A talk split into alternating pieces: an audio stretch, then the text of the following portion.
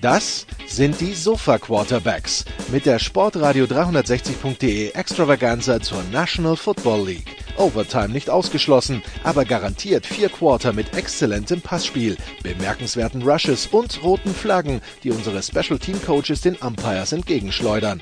Still touchdown, no flags. Unbelievable. Und hier ist der Mann, der Tim Thibault persönlich die Beichte abnimmt. Nicolas Martin. Let's go. We gotta go to work. Sport 360, die Sofa Quarterbacks, Woche 17, Woche, letzte Woche der NFL regulären Saison, äh, Woche des Black Mondays. Und äh, ja, letztes Jahr, wir erinnern uns alle, hatten wir einen euphorischen Olaf Nordrich in der Leitung. Den hätten wir heute eigentlich auch gehabt, aber der musste Sunday Night schauen und äh, wegen seiner wegen seines Footballteams und äh, musste dann doch feststellen, so ganz ohne Schlaf geht's doch nicht im Leben und lässt sich entschuldigen und ist dann nächste Woche am Start. So, das also zur personellen Situation. Das ist unser persönlicher kleiner Black Monday. Ähm, dafür haben wir Ersatz dran gekarrt und äh, Quantität und Qualität am Start. Äh, Quantität der Wörter ist bekannt. Jan Seckles von Triple Option ist dabei. Hallo Jan. Moin, moin. Dann äh, quasi unser, unser Olaf Nordwig 2021, weil sich eine Personalie gelöst hat. Christian Schimmel von der Draft.de. Hallo Christian. In einem Satz mit Olaf Nordwig genannt zu werden, ist der Ehre zu viel. Von daher bin ich da gerne Olafs Replacement. Das ist, glaube ich, eher der bessere Begriff. Schönen guten Abend. Gut, und äh, wir suchen uns den besten Zeitpunkt aus, um einen Rookie starten zu lassen. Und äh, tatsächlich, er ist nicht nur Sofa-Quarterback, er war auch wirklich Quarterback, unter anderem der deutschen Nationalmannschaft, jahrelang der Marburg Mercenaries, deutscher Vizemeister 2006, mehrfacher Europameister World Games gespielt, ja, äh, mehrere Weltmeisterschaften gespielt, seit diesem Jahr Experte bei der Sohn. Hallo Joachim Ulrich. Ja, hallo, grüß euch, hallo zusammen. Ich sitze zwar nicht auf dem Sofa, sondern im Bürostuhl, aber ähm, ich hoffe, das klappt trotzdem. Ja, aber ähm, das äh, sollte jetzt nicht so äh, das Problem sein. So, also drei Sofa-Quarterbacks am Start. Ja, fangen wir vielleicht mit der Personalie an. Christian, wir haben es vor eine, etwa anderthalb Stunden über die Ticker gehen sehen. Anthony Lynn ist Chargers Head Coach no more.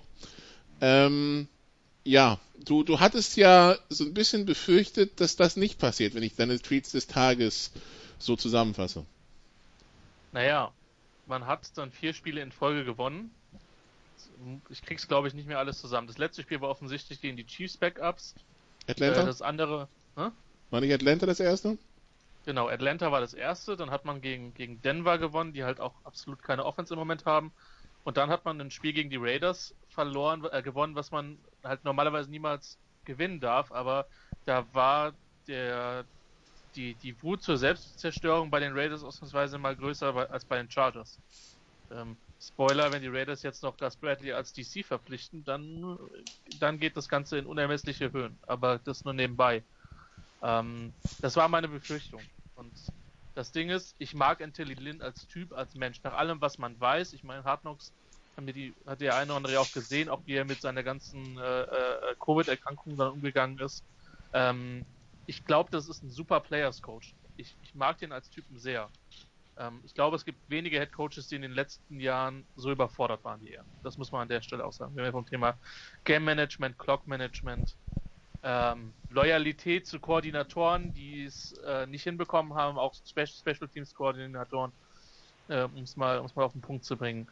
Ähm, und einfach, ja, ist mit dem Roster nicht geschafft. Klar, viele Verletzungen. Ist ein bisschen Chargers-typisch. Ähm, ist, ist dann schlicht und ergreifend zu wenig. Ich mag den, ich glaube, dass der als, als Positionscoach oder als Koordinator eine Chance bekommt. Ich schließe das auch gar nicht aus, dass der, dass der später nochmal HC werden wird. Ähm, aber nee, zu viele Fehler und zu viele In-Game-Management äh, Decisions. Ich meine, wir haben es ja hier auch bei den Sofa-Quarterbacks reichlich oft auseinandergenommen. Ähm, von daher die richtige Entscheidung ich gönne Lynn alles Gute, ja, aber äh, die Chargers brauchen jetzt jemand, der, der das Handwerk ein bisschen besser versteht. Ähm, und ich bin gespannt, wer das dann sein wird. Ähm, wie gesagt, ich hatte die Befürchtung, dass es nach den vier Siegen in Serie äh, dann doch dazu kommt, dass man sagt, naja, die haben ja gut ausgesehen, haben ihre Spiele gewonnen und 7 und 9 klingt jetzt auch gar nicht so schlecht. Ähm, aber unterm Strich ist es die richtige Entscheidung.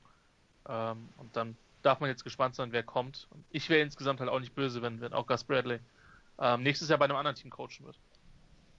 Gus Bradley, der Defense Coordinator, der davor Head Coach in Jacksonville war, der Posten ja seit heute auch vakant, da sprechen wir später drüber. Jan hatte schon den Rückblick auf Anthony Lynn geschrieben, da war, da war er noch gar nicht entlassen. Naja, die Anzeichen haben sich ja verdichtet, da einige Quellen es berichtet haben. Und ähm, ja, ich habe einfach nur geschrieben, das war jetzt auch gar nicht, hatte jetzt gar keinen größeren Hintergrund, dass ich einfach hoffe, weil ich glaube, dass das eigentlich jemand ist, der durchaus was von Football versteht. Ich meine, das tun natürlich alle, das sollten wir uns immer äh, vor Augen führen, dass da natürlich kein einziger wirklich schlechter Football-Coach drunter ist, sondern das ist natürlich die Creme de la Creme. Und äh, man hat ja zum Beispiel auch bei dem Spiel der, der Lions gesehen, als sie da quasi mit, einem, mit einer Rumpf-Coaching-Truppe gegen, war das gegen Green Bay antreten mussten? Ähm, das, äh, das gar nicht. Hm? Das war gegen die Bucks, stimmt, das war, das war gegen die Bucks, das war äh, Weihnachten rum. Ähm, das das einfach gar nicht so leicht ist, auch für Coaches, die schon sehr, sehr lange im Geschäft sind, einfach so Plays zu callen. Das ist jetzt irgendwie nicht was, wo man sich mal hinstellt und dann einfach mal irgendein Playsheet runterbetet oder so.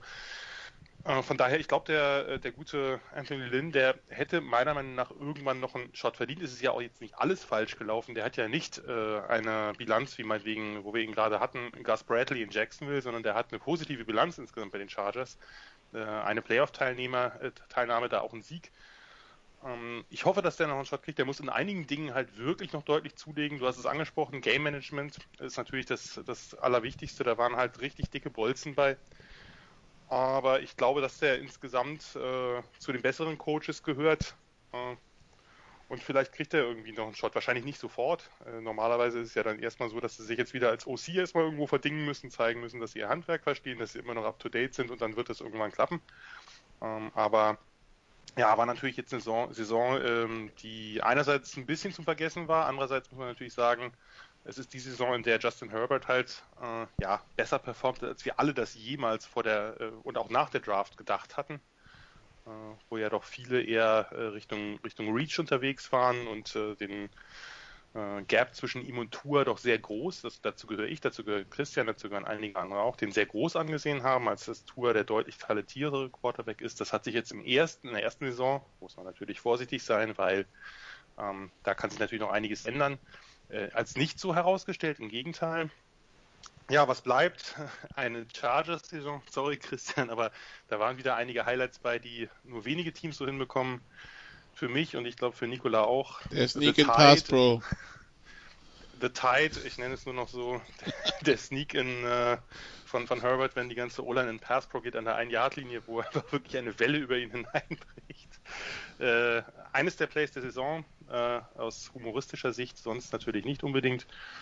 Und ja, ich hoffe, ich, ich weiß jetzt nicht, äh, ob du äh, da Präferenzen hast, Christian, ob äh, du wie viele andere B-Enemy halt äh, präferieren würdest oder irgendwen anderes.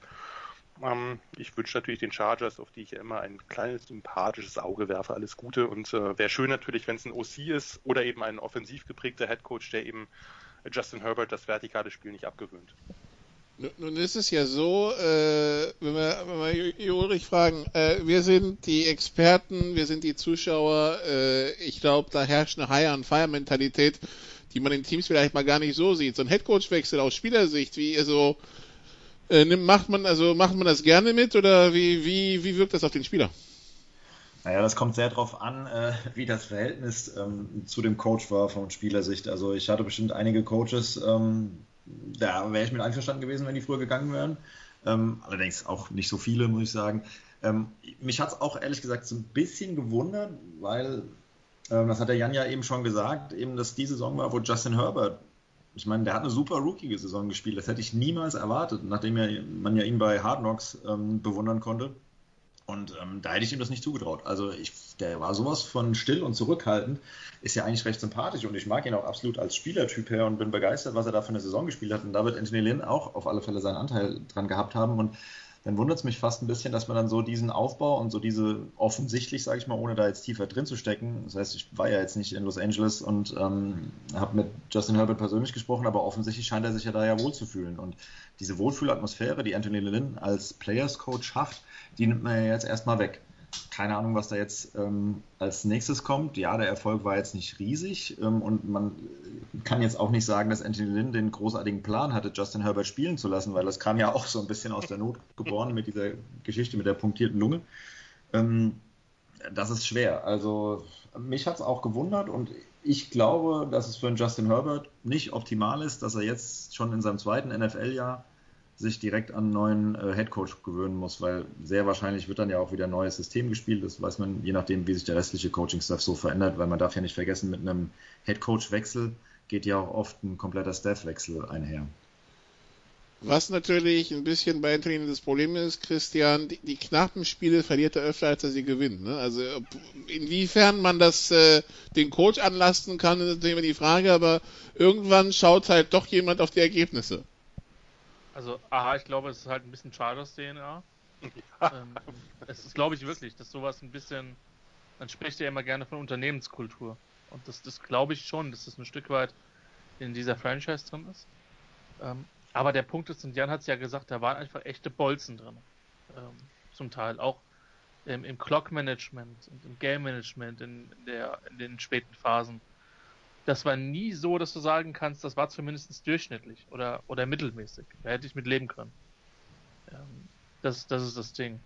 Ähm, ich bin mir ehrlich gesagt, wie gesagt, ich glaube nicht, dass Gus Bradley bleiben wird. Spannend finde ich die, die Personalie Sean Steichen, ähm, weil ich einfach nicht weiß, also es gab so ein paar Entscheidungen, vor allem dieses permanente Laufen bei First Down, wo halt Lynn einfach auch absolut stur ist, war auch zum Teil das Calling in der Red Zone, was halt stellenweise wirklich, wirklich, wirklich unterirdisch war. Ähm, wie viel davon geht auf, auf Linz Kappe, wie viel davon geht auf Steichens Kappe? Ich kann das nicht beurteilen. Wenn ein Großteil dieser Calls auf Steichens Kappe gehen, sage ich ganz ehrlich, dann hätte ich auch gerne einen neuen OC. Ähm, wenn, ja, es ist, es ist einfach so. Weil diese Makel existieren, behaupte ich. Ähm, man weiß aber, dass, dass Steichen eigentlich jemand ist, der, der durchaus sehr, sehr nach vorne denkt ähm, und der es auch geschafft hat, zusammen mit dem anderen, äh, mit, dem, mit dem anderen offensiven Stuff halt ähm, Spieler wie, wie, wie, eine, wie einen Guyton beispielsweise zu featuren. Ähm, die, aus, den Running, aus der Runback-Position ist extrem viel rausgeholt worden. Der wird Lin mit seinem Background da auch sicherlich seinen Anteil gehabt haben.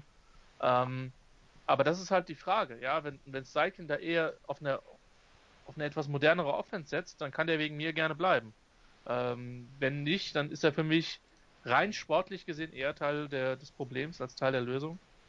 Ähm, von, daher, von daher bin ich gespannt. Und zum Thema, was für ein Coach willst du? Ich kann es überhaupt nicht beurteilen, weil ich will denjenigen, der beim Thema Menschenführung am besten ist und gute Personalentscheidungen treffen kann, der sich mit Leuten umgibt, die im besten Fall genauso intelligent sind wie, wie er selbst und genauso re hoffentlich reflektiert sind das ist immer mal der gute Anfang. Du musst als Head Coach nicht der beste Schemer vor dem Herrn sein. Das musst du meiner Meinung nach nicht. Sondern du musst meiner Meinung nach Verantwortung verteilen können. Du musst die Coaches coachen können und du musst Prozesse definieren. Das ist für mich der Schlüssel bei einer Head Coaching Suche. Und deswegen glaube ich, dass eine Head Coaching Suche gar nicht so stark, unterschied so stark unterschiedlich ist, wie man sich jetzt wirklich einen, einen Personalverantwortlichen im größeren Unternehmen sucht. Ähm, zweifellos ist es im Football so, dass die Messung von Ergebnissen vielleicht etwas radikaler ist als, als in anderen Unternehmen. Ja? Äh, aber das ist für mich der Schlüssel. Es geht nicht darum, den besten Schema zu haben, meiner Meinung nach.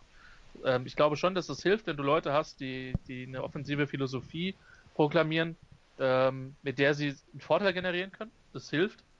Äh, aber es bringt nichts, wenn die, wenn die Leute ihre Ideen nicht, nicht, nicht, äh, nicht kommunizieren können und es bringt nichts, wenn die Leute nicht in der Lage sind, gutes Personal einzustellen, was die Ideen wiederum den Spielern näher bringt. Ja, und die dritte Ebene ist dann halt auch tatsächlich, wie gehe ich bei Misserfolgen tatsächlich um. Ja, und das sind unglaublich viele Ebenen, wo ich sage, ein Head Coach, da geht es vor allen Dingen um Eigenschaften und um Persönlichkeitsmerkmale.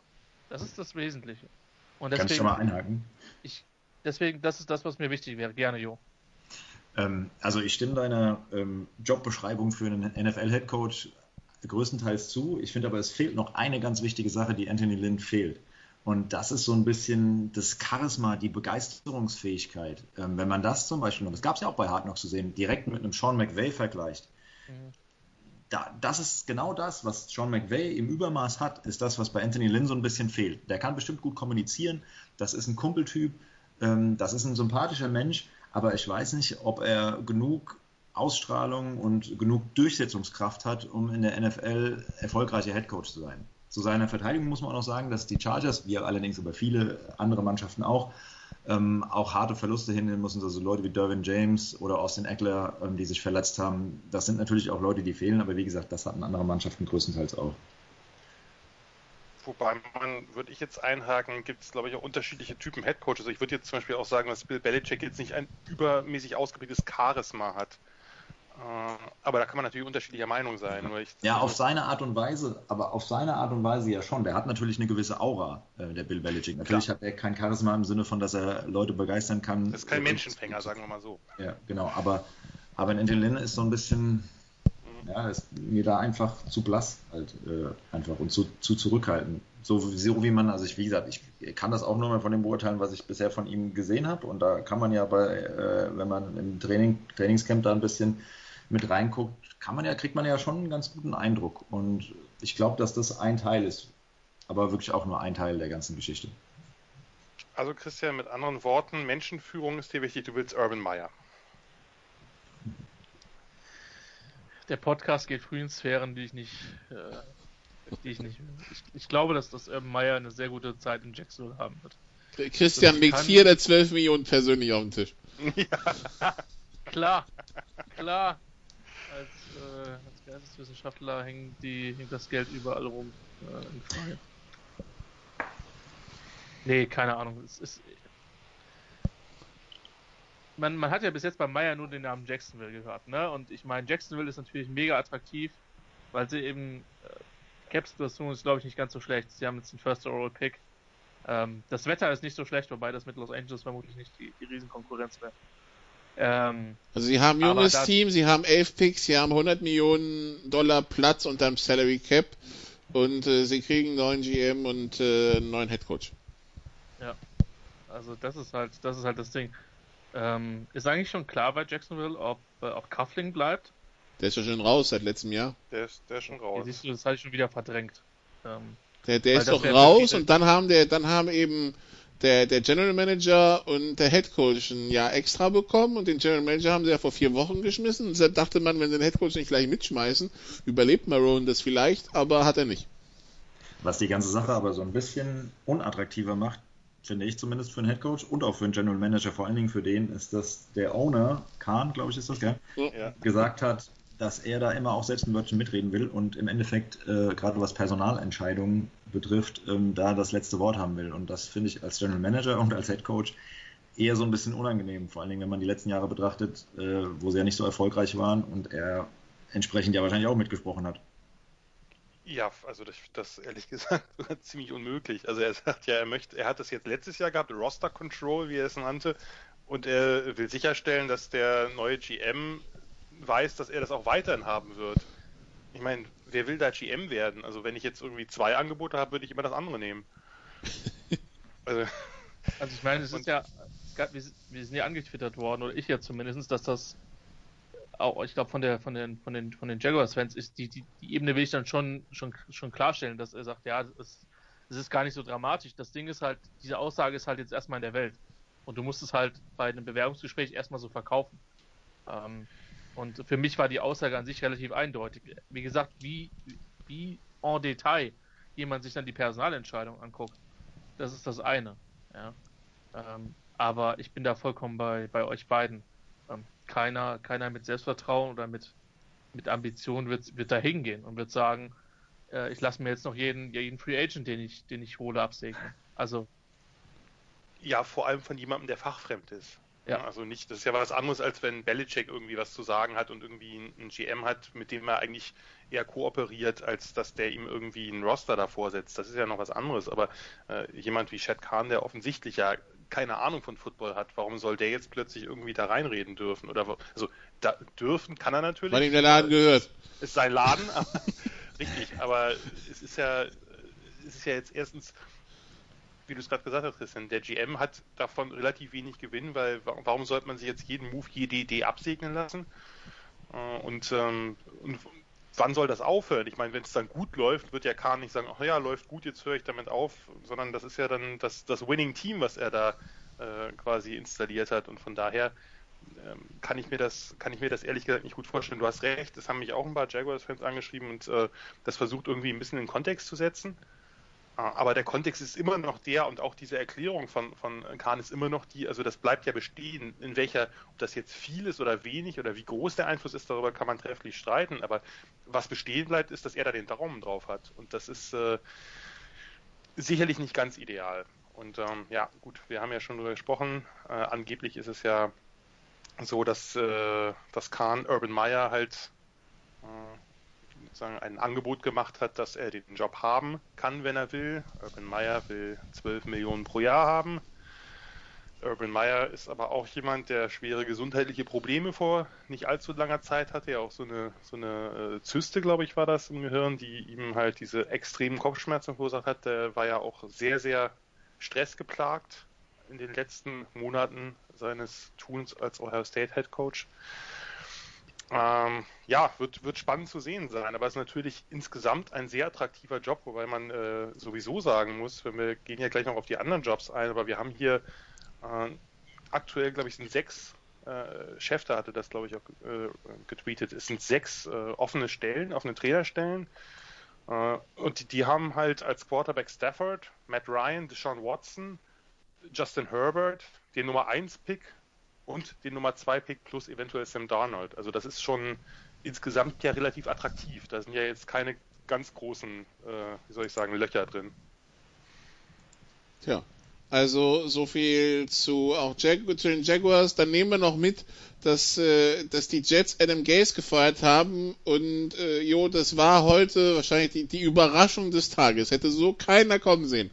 Die letzten ja, zwei, äh, die, seitdem er eingestellt wurde eigentlich, ja. Also ja, irgendwie finde ich es trotzdem schade. Ich habe ja ein großes Herz für die Jets. Äh, ich würde mich nicht als Jets-Fan bezeichnen, bin Fan von keiner Mannschaft so wirklich. Aber die Jets mag ich, weil ich früher als 15-Jähriger eine tolle Jets-Jacke hatte und weil Joe Namath ein geiler Typ war und auch die Nummer 12 hatte.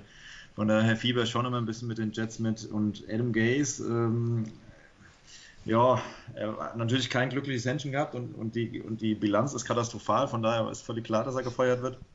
Und auch aus Sam Darnold konnte er nicht das rausholen, was man sich versprochen hat. Wobei dann ist immer die Frage, liegt das am Coach oder liegt das am Quarterback? Ähm, ich, es zeigt so ein bisschen, äh, das ist jetzt meine harte Interpretation, ähm, dass Adam Gase in seiner Zeit in Denver von Peyton Manning eine ganze Ecke getragen wurde, weil da hat es ja angefangen, äh, so ein bisschen seine Headcoach-Karriere oder das hat ja seine Headcoach-Karriere, wenn ich richtig informiert bin, den Weg geebnet über Miami und dann jetzt New York. Und ja, und das an diese Zeiten konnte er ja nicht wieder anschließen. Und das ist halt dann was anderes, als äh, wenn du mit einem Peyton Manning zusammenspielst oder mit einem unerfahrenen Sam Darnold. Und da haben sich wahrscheinlich die Jets auch deutlich mehr von verhofft. Ja, und jetzt, nach dem, was da passiert ist, äh, so alles in allem auch gerade dieses, also wo ich mich sehr aufgeregt habe, wo ich wirklich senkrecht auf dem Sofa stand, ähm, war bei diesem grandiosen Playcall von, äh, wie ist der Defense Coordinator, Greg Williams ähm, kurz vor Schluss da den All-Out-Blitz zu schicken, da habe ich gedacht, das kann nicht wahr sein, so eine Scheiße habe ich noch nie gesehen. Und da musste natürlich auch als Head Coach irgendwo für gerade stehen. Ähm, also ich habe das tatsächlich live ganz normal bei Red Zone gesehen und dachte mir, was, das, das war jetzt ein schlechter Scherz. Habe ich das falsch gesehen? Dann kam die wiederholen und ich mir, nee, die haben jetzt da sieben Leute geschickt, das kann doch nicht wahr sein. Und ja, das wirft kein gutes Licht auf ihn, aber auch die Jets sind na, leider nicht so tolle Organisationen, die es den letzten drei, vier Head Coaches nicht so leicht gemacht haben. Und, ähm, und Sam Darnold, glaube ich, ich glaube schon an den. Ich glaube, der kann vielleicht äh, noch ein solider NFL-Quarterback werden, aber im krassesten Fall hätte er eingeschlagen auch bei den Jets wie ein Joe Burrow bei den Bengals oder wie ein Justin Herbert bei den Chargers, ähm, weil die hatten auch keine besonders leichten Situationen. Ja, vielleicht war auch einfach die Jacke das Beste in den letzten 25 Jahren Jets, Christian, ne? ja. Das, äh, das kann man so sagen, aber es ist, beruhigt mich ein bisschen, dass der, dass der Call auf der Ebene so wahrgenommen worden ist, um ganz ehrlich zu sein. Weil ich glaube, das ging tatsächlich doch dem einen oder anderen äh, einen oder anderen so, aber ich glaube, das wäre. Man, man, muss hinzufügen, Jo hat in seiner Karriere auch viel schlechte Defense gesehen, ne? Also ich wollte gerade sagen, als, als Quarterback, Derek Carr hätte sich mit Sicherheit gefreut oder, oder, oder Jo Ulrich in der vergleichbaren Situation. Ähm, One-on-One-Matchup mit deinem schnellsten Receiver ist bei dem Spielstand äh, kann man schon mal nehmen, ja. Gegen ja. einen undrafted Rookie, also undrafted Free Agent Rookie mit Lamar Jackson. Nicht dem Lamar Jackson wohlgemerkt. Das ist schon äh, ganz nice. Ja. Vor allen Dingen hätte sich erstmal gefragt, wo sind denn die drei Safeties, die ich in der Situation normalerweise erwarte? Ja, ah, die waren alle an der Line. Ja, genau, okay, alles klar, ja. Wenn ihr unter eine Sekunde zu mir schafft, dann könnt ihr den Pass noch verhindern, ihr Idioten. Also, äh, ja. Greg Williams hat es ja auch nicht so lange danach äh, überlebt bei den Jets. Aber ja, gut, der Typ, da bin ich froh, dass er weg ist von Jets. Ja. Das ist ja alles andere als ein Sympath. Wenn ich mich richtig erinnere, hat er ja auch schon bei den Saints vor vielen Jahren mal Bierkästen auf Gegner ausgesetzt. Und das muss ja auch nicht sein. Nee, das ist äh, sicherlich einer der unsympathischeren Protagonisten in der NFL. Da sind wir uns wahrscheinlich alle einig. Ja. Gut, dann haben wir das auch erledigt. Dann kommen wir zu den, den Spielen mit Playoff-Implikationen gestern und da sind wir weiterhin bei Coaches, weil da ist gerade eine weitere Stelle vakant geworden, nämlich die Stelle des Offensive Coordinators in Miami.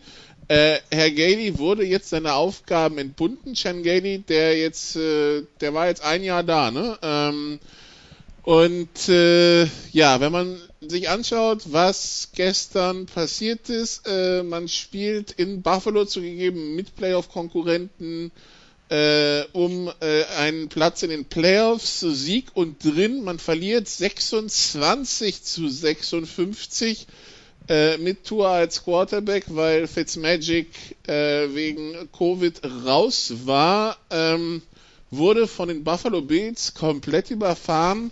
Jan, und äh, ja, äh, wir haben die Tour-Debatte letzte Woche geführt. Äh, jetzt kommt also erstmal ein neuer OC. Ähm, ja, wie das macht die Situation in Miami jetzt als Ganzes nicht einfacher, oder? Ja, das ist sicherlich richtig. Ich habe jetzt leider, weil ich ja letzte Woche kurzfristig absagen musste und der Christian liebenswerterweise eingesprungen ist, eure Diskussion nicht mitbekommen. Ich habe sie auch nicht nachgehört, muss ich gestehen, zu meiner Schande. Das ist, das ist. Ja, ja, ja. Äh, Asche über mein Haupt und so. Aber, äh, nee, klar, das ist natürlich jetzt, war natürlich auch ein fürchterliches Spiel, das muss man mal so deutlich sagen. Also, äh, die Bills hatten ja äh, die erste Halbzeit und noch einen Teil des dritten Quarters Josh Allen drauf und die, und die Starters und haben dann ja später auf den Backup-Modus gewechselt und es wurde ja nicht besser für die Dolphins. Also, die Defense war katastrophal, hat man, äh, also, hat mich auch gewundert, wie weit die, äh, die Corners da immer weg waren, weil eigentlich hat Miami ja nun äh, ziemlich viel die letzten, äh, oder eigentlich seitdem Flores da ist, haben sie ja einfach einen sehr starken Fokus auf, auf Man-Press und auch sonstige Man-Coverages. Ähm, also diesen, diesen neueren Patriots Way, die haben ja auch eine Zeit lang anders gespielt, aber das war ja schon so ein bisschen die MO. Und ähm, das war jetzt halt, äh, ja, die waren ja völlig off und äh, Josh Allen konnte sich da beliebig bedienen. Es war eine fürchterliche Leistung der Defense. Man muss aber auch dazu sagen, natürlich, es war auch eine fürchterliche Leistung von der Offense und von Tua. Also da äh, hat wenig gestimmt, der war zögerlich, ist aktuell, ich stehe weiterhin auf ihn als, als äh, College Quarterback und ich glaube auch nach wie vor an ihn, dass er in der NFL was werden kann. Das, das ist überhaupt keine Frage. Uh, nur das war jetzt einfach sehr wenig. Also der war zögerlich, äh, unsicher in der Pocket, die Pässe haben gestreut, gerade wieder seine ganzen überworfenen Dinger, waren zu viel Ungenauigkeiten, zu viel Fehler. Das ja, sah jetzt nicht so gut aus, gerade wenn es natürlich das entscheidende Spiel um die Playoffs ist. Und äh, das ist sicherlich, wäre sicherlich ein Spiel gewesen, wo Fitzpatrick halt reingekommen wäre nach ja wahrscheinlich nicht allzu langer Zeit. Äh, aber äh, ja. Ja, dann mache für, für aus. Ja, aber man muss natürlich schon auch dazu sagen, dass das jetzt insgesamt nicht die idealsten Bedingungen für, für einen Rookie-Quarterback ist. Es ist nicht die beste O-Line. Das Laufspiel ist mehr oder weniger inexistent. Also ist jetzt vielleicht ein bisschen hart, aber äh, Miami braucht einen richtig guten Rusher. Die Receiver sind von, von Devante Parker abgesehen mittel höchstens. Ähm, das, da braucht es schon noch ein bisschen Auffrischung, da braucht es ein bisschen Talentzufluss fürs nächste Jahr. Man hat ja nun auch äh, den ein oder anderen hohen Pick. Ich will jetzt gar nicht auf die Diskussion hier eingehen. Vielleicht willst du es ja gleich tun, Nikola, aber äh, ich werde es jetzt erstmal noch vermeiden, ob man da gleich nochmal Quarterback gehen sollte, weil äh, ich glaube, dass das nicht unbedingt das beste Zeichen ist, was man jetzt geben kann. Äh, Tua hat jetzt, äh, jetzt nicht unbedingt viele Spiele gehabt, kommt von einer schweren Verletzung. Und ähm, ja, ich hätte mir auch mehr versprochen, muss ich, muss ich ganz ehrlich sagen, aber vielleicht sind es auch die Erwartungen, die mittlerweile zu hoch sind durch einige Rookie-Quarterbacks, die so eingeschlagen sind, dass man jetzt denkt, dass jeder von denen automatisch sofort irgendwie auf höchstem Niveau performt. Und äh, wenn man ein bisschen weiter zurückguckt, äh, dann ist es ja einfach so, dass das nicht gang und gäbe ist, dass viele Quarterbacks eben auch ein bisschen Anlaufzeit gebraucht haben, wenn sie, gerade wenn sie eben in, in, äh, in der Rookie-Saison ins kalte Wasser geschmissen worden sind. Aber warum, wenn man Ryan Fitzpatrick hat, der gerade mal wieder on fire ist, warum lässt man dann Tour überhaupt so, also während der Saison noch spielen und deswegen nicht das komplette erste Jahr raus? Also das habe ich nicht verstanden. Ich habe schon den Draft nicht so verstanden, aber gut, die Verletzung scheint ja kein großer Faktor tatsächlich mehr zu sein. Ähm, aber da hat es mir leid getan um Ryan Fitzpatrick, der, der, so eine gute Saison spielt. Das ist so ein cooler Typ, der so auch Führungsqualitäten hat äh, mittlerweile und der letzte Woche die Kohlen aus dem Feuer geholt hat. Gut, dass er jetzt wegen Covid-Mist nicht spielen kann, ist natürlich doof.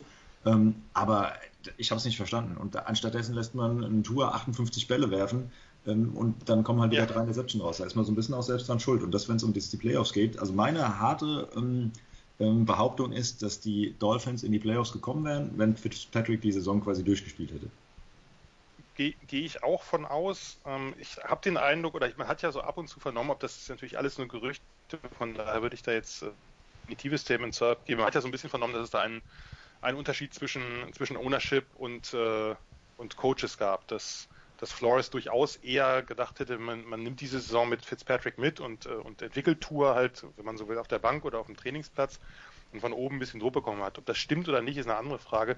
So hat man jetzt letztlich so ein bisschen so eine Situation wie mit, äh, wie mit Eli Manning, der halt, äh, als die Giants mit Kurt Warner als Quarterback halt im Playoff-Rennen waren und dass man einfach gesagt hat, so ab diesem Moment, wir halten ihn jetzt für bereit, wir setzen Eli ein. Damit waren die Playoffs hinfort. Aber man hat ihm halt äh, schon mal, was weiß ich, sechs, sieben, acht Spiele waren das, glaube ich, acht oder so gegeben für äh, fürs kommende Jahr. Nur ich bin da eher bei, bei dir, Jo, denn ich, für mich ist, sind Playoffs erstmal ein Ziel, was eben sieht man ja an einigen Teams, die es sehr lange nicht geschafft haben, erstmal ein Ziel ist, was es zu erreichen gilt. Danach kann alles passieren und äh, ich bin kein großer Freund davon, mögliche Playoff-Teilnahmen einfach wegzuschmeißen, äh, weil man eben Spieler fürs nächste Jahr ready haben will. Du weißt halt nie, was im nächsten Jahr passiert. Ja, gerade wenn du Miami bist und die Playoffs durchaus was Besonderes für dich wären. Ja, also, ja. Wie für jeden in äh, besagter Division, ja. Und äh, aber die Diskussion zum Warum gerade jetzt, die hatten wir tatsächlich schon, als, äh, als Fitzpatrick gebencht wurde und Tua kam. Ähm, der Unterschied zu Eli Manning vielleicht ist, dass er es ja nicht komplett in den Sand gesetzt hat, sondern die, die Dolphins ja tatsächlich am letzten Spieltag noch die Chance hatten, in die Playoffs zu kommen. Ich glaube, Eli war dann 1 und 7 oder so. Also ja, ja, ähm, hat nur das letzte. Spiel gewonnen. Also das. Gut, ja. Warum hatten sie diese Chance noch? Wegen Ryan Fitzpatrick? Ja, klar. Ja, ja, das stimmt. Natürlich. So, also die Dolphins raus, äh, beziehungsweise die Dolphins mussten dann hoffen, dass Indy gegen Jacksonville verliert, was dann nicht passiert ist, auch wenn sich Jacksonville ja nach, äh, nach Kräften gewehrt hat. Aber gut, am Ende ist es ein äh, relativ unspektakuläres 28-14. Der, der Slot um 19 Uhr, jo, natürlich, alle haben geschaut, was ist mit Cleveland, äh, Cleveland, ähm, ja, die, die letzte Woche ohne Receiver antreten mussten, die wieder Covid-Probleme hatten, die bei Pittsburgh angetreten sind, die sich entschieden hatten, Big Ben auf der Bank zu lassen. Am Ende sind 24, 22 und die Browns sind äh, zum ersten Mal seit langer Zeit äh, wieder in den, in den Playoffs. Ähm, ja, als ihr mit Marburg aufgestiegen seid, war das vorherige Mal. Das ist auch schon ein paar Jährchen her. Ähm, ja, die, die Browns also in den Playoffs, ich musste mich tatsächlich in der Grafik dran gewöhnen, die dann irgendwann um 22 Uhr kam, ne? Ja, aber es ist verdient. Also, ähm, mich freut Ich habe die Browns äh, ja neulich auch mal bei The Zone kommentiert und ähm, ja, ich finde, die sind mittlerweile soweit. Es war eine schwere Geburt mit den Browns nach den letzten äh, 17 Jahren oder 18 Jahren, wie viel es waren. Und äh, auch gerade so die letzten Jahre mit mehreren äh, Number One Draft Picks und so, die man so mittelmäßig genutzt hat, ähm, teilweise mittelmäßig genutzt hat, haben sie es jetzt mittlerweile verdient und sie haben es jetzt endlich mal durch Kevin Stefanski so ein bisschen auf dem richtigen Weg getan, fand ich, nämlich mit einem soliden Laufspiel Baker Mayfield ein bisschen zu entlasten und das hat, hat ihm auch die Chance gegeben, äh, durchaus zu wachsen. Und dann haben sie das verdient und ich glaube auch, dass sie äh, sogar die Wildcard-Runde gegen Pittsburgh wieder vielleicht sogar überleben können. Könnte ich mir gut vorstellen, weil Pittsburgh ist ja auch alles andere trotz gutem Start. alles andere als stabil und komplett ähm, konstant bisher. Die, die Browns, die gestern Oliver Vernon verloren haben mit einem Achillessehnenriss, ähm, Christian, ähm, ja, also sie sind in den Playoffs.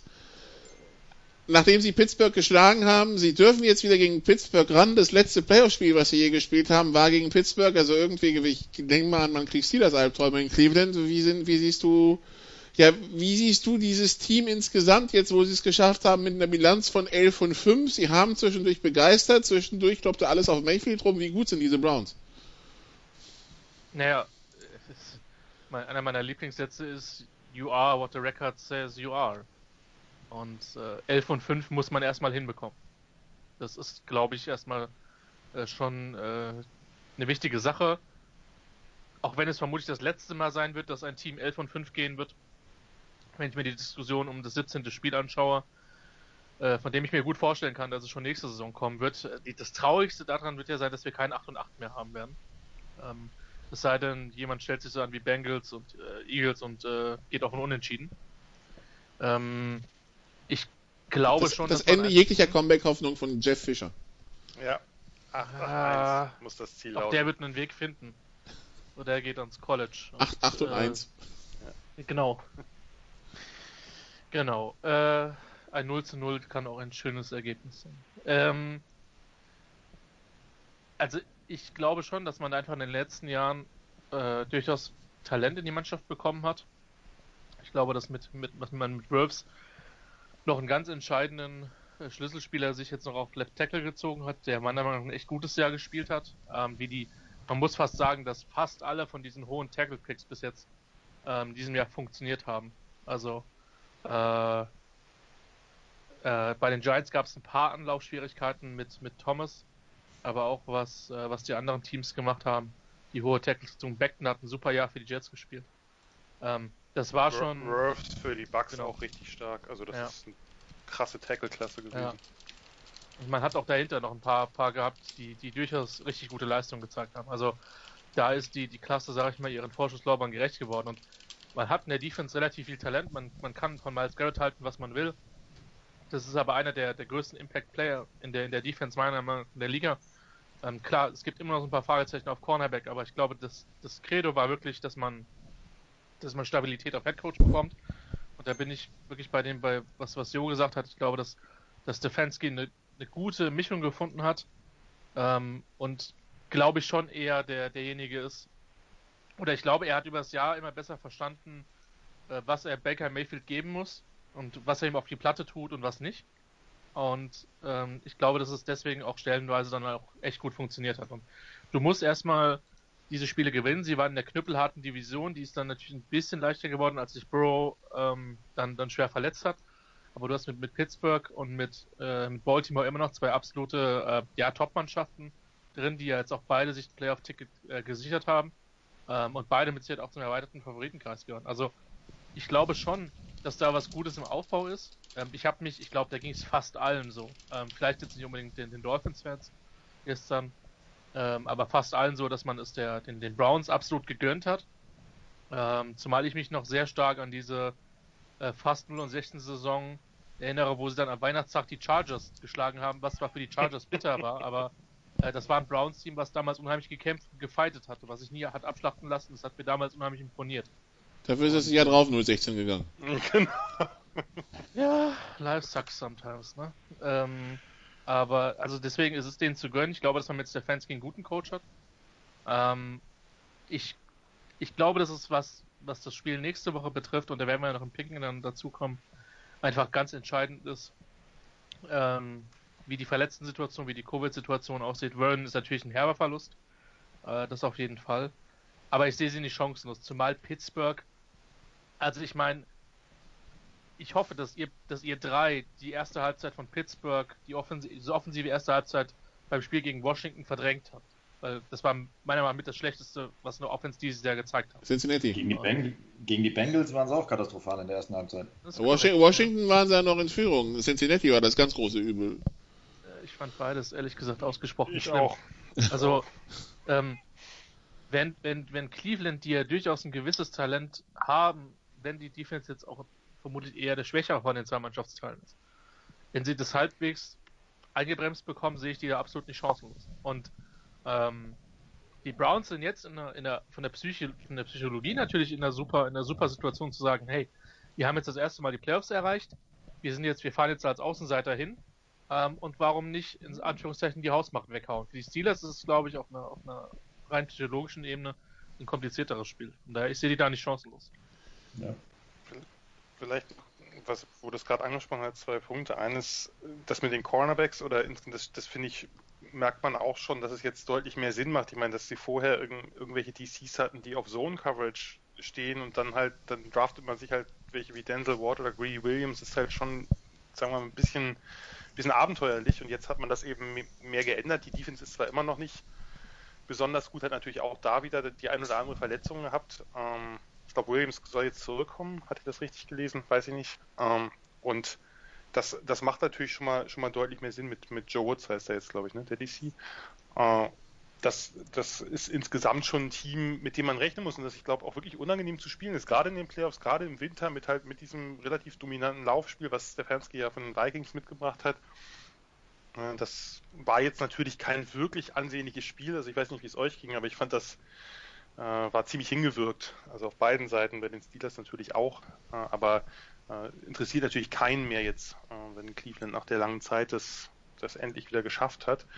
Und äh, lustigerweise, ich habe neulich darüber nachgedacht, ich habe dieses, dieses Playoff-Spiel gegen die Steelers, wo sie ja einen riesigen Vorsprung, Kelly Holcomb Game, äh, wo sie einen riesigen Vorsprung hergeschenkt haben äh, gegen die Steelers, bei denen, das ist ja noch vor, vor Big Ben gewesen mit, mit Touchdown Tommy Maddox, das das habe ich mir, glaube ich, weiß auch nicht warum, bestimmt äh, sechs Mal angeguckt, weil ich es irgendwie damals auf VHS hatte. Und äh, ja, ist, ist vielleicht, ich weiß nicht, ich fand das Spiel ist, ist eins der, der spannenderen Playoff-Spiele, ist natürlich für die Browns jetzt kein besonders gutes Omen, äh, dass man dieses Spiel jetzt immer wieder hervorzieht, weil jetzt geht es wieder gegen die Steelers und vielleicht haben sie ja wieder eine frühe Führung und äh, vielleicht vergeigen sie es wieder.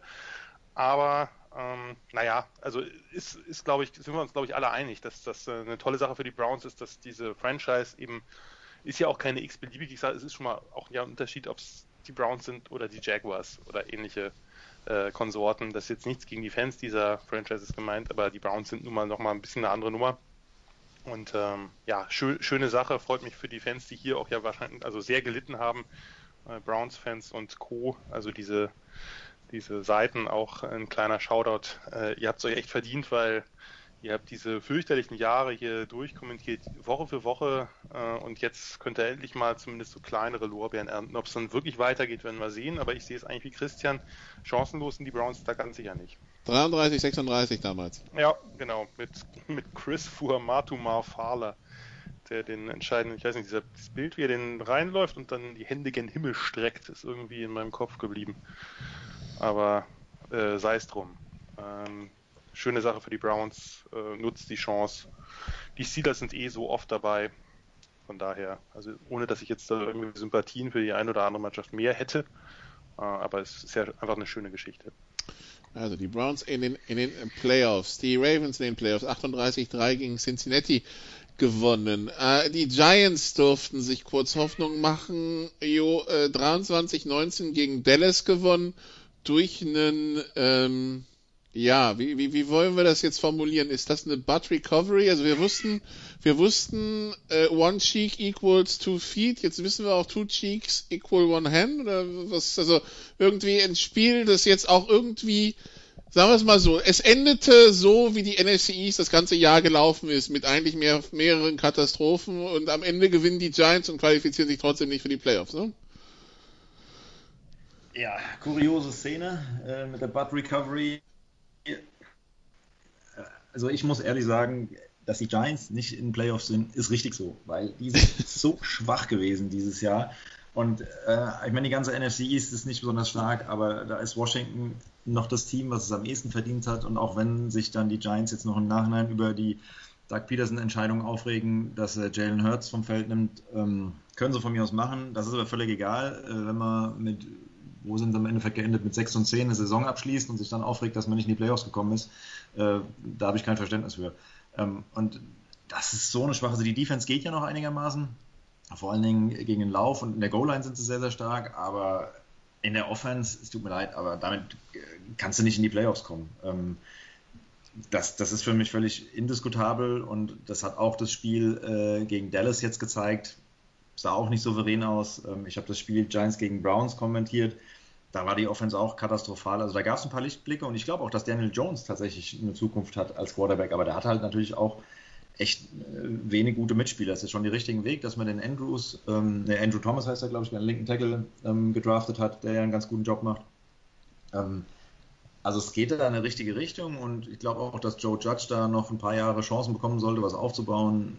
Im Endeffekt aber dieses Jahr auf keinen Fall. Und äh, aber nächstes Jahr, wenn man dann vielleicht noch ein bisschen bessere Waffen äh, auf der Receiver-Position bekommt und Barkley wieder dabei ist, ähm, dann glaube ich, sind die Giants wieder jemand, die die NFC East gewinnen können, definitiv. Aber dieses Jahr auf keinen Fall.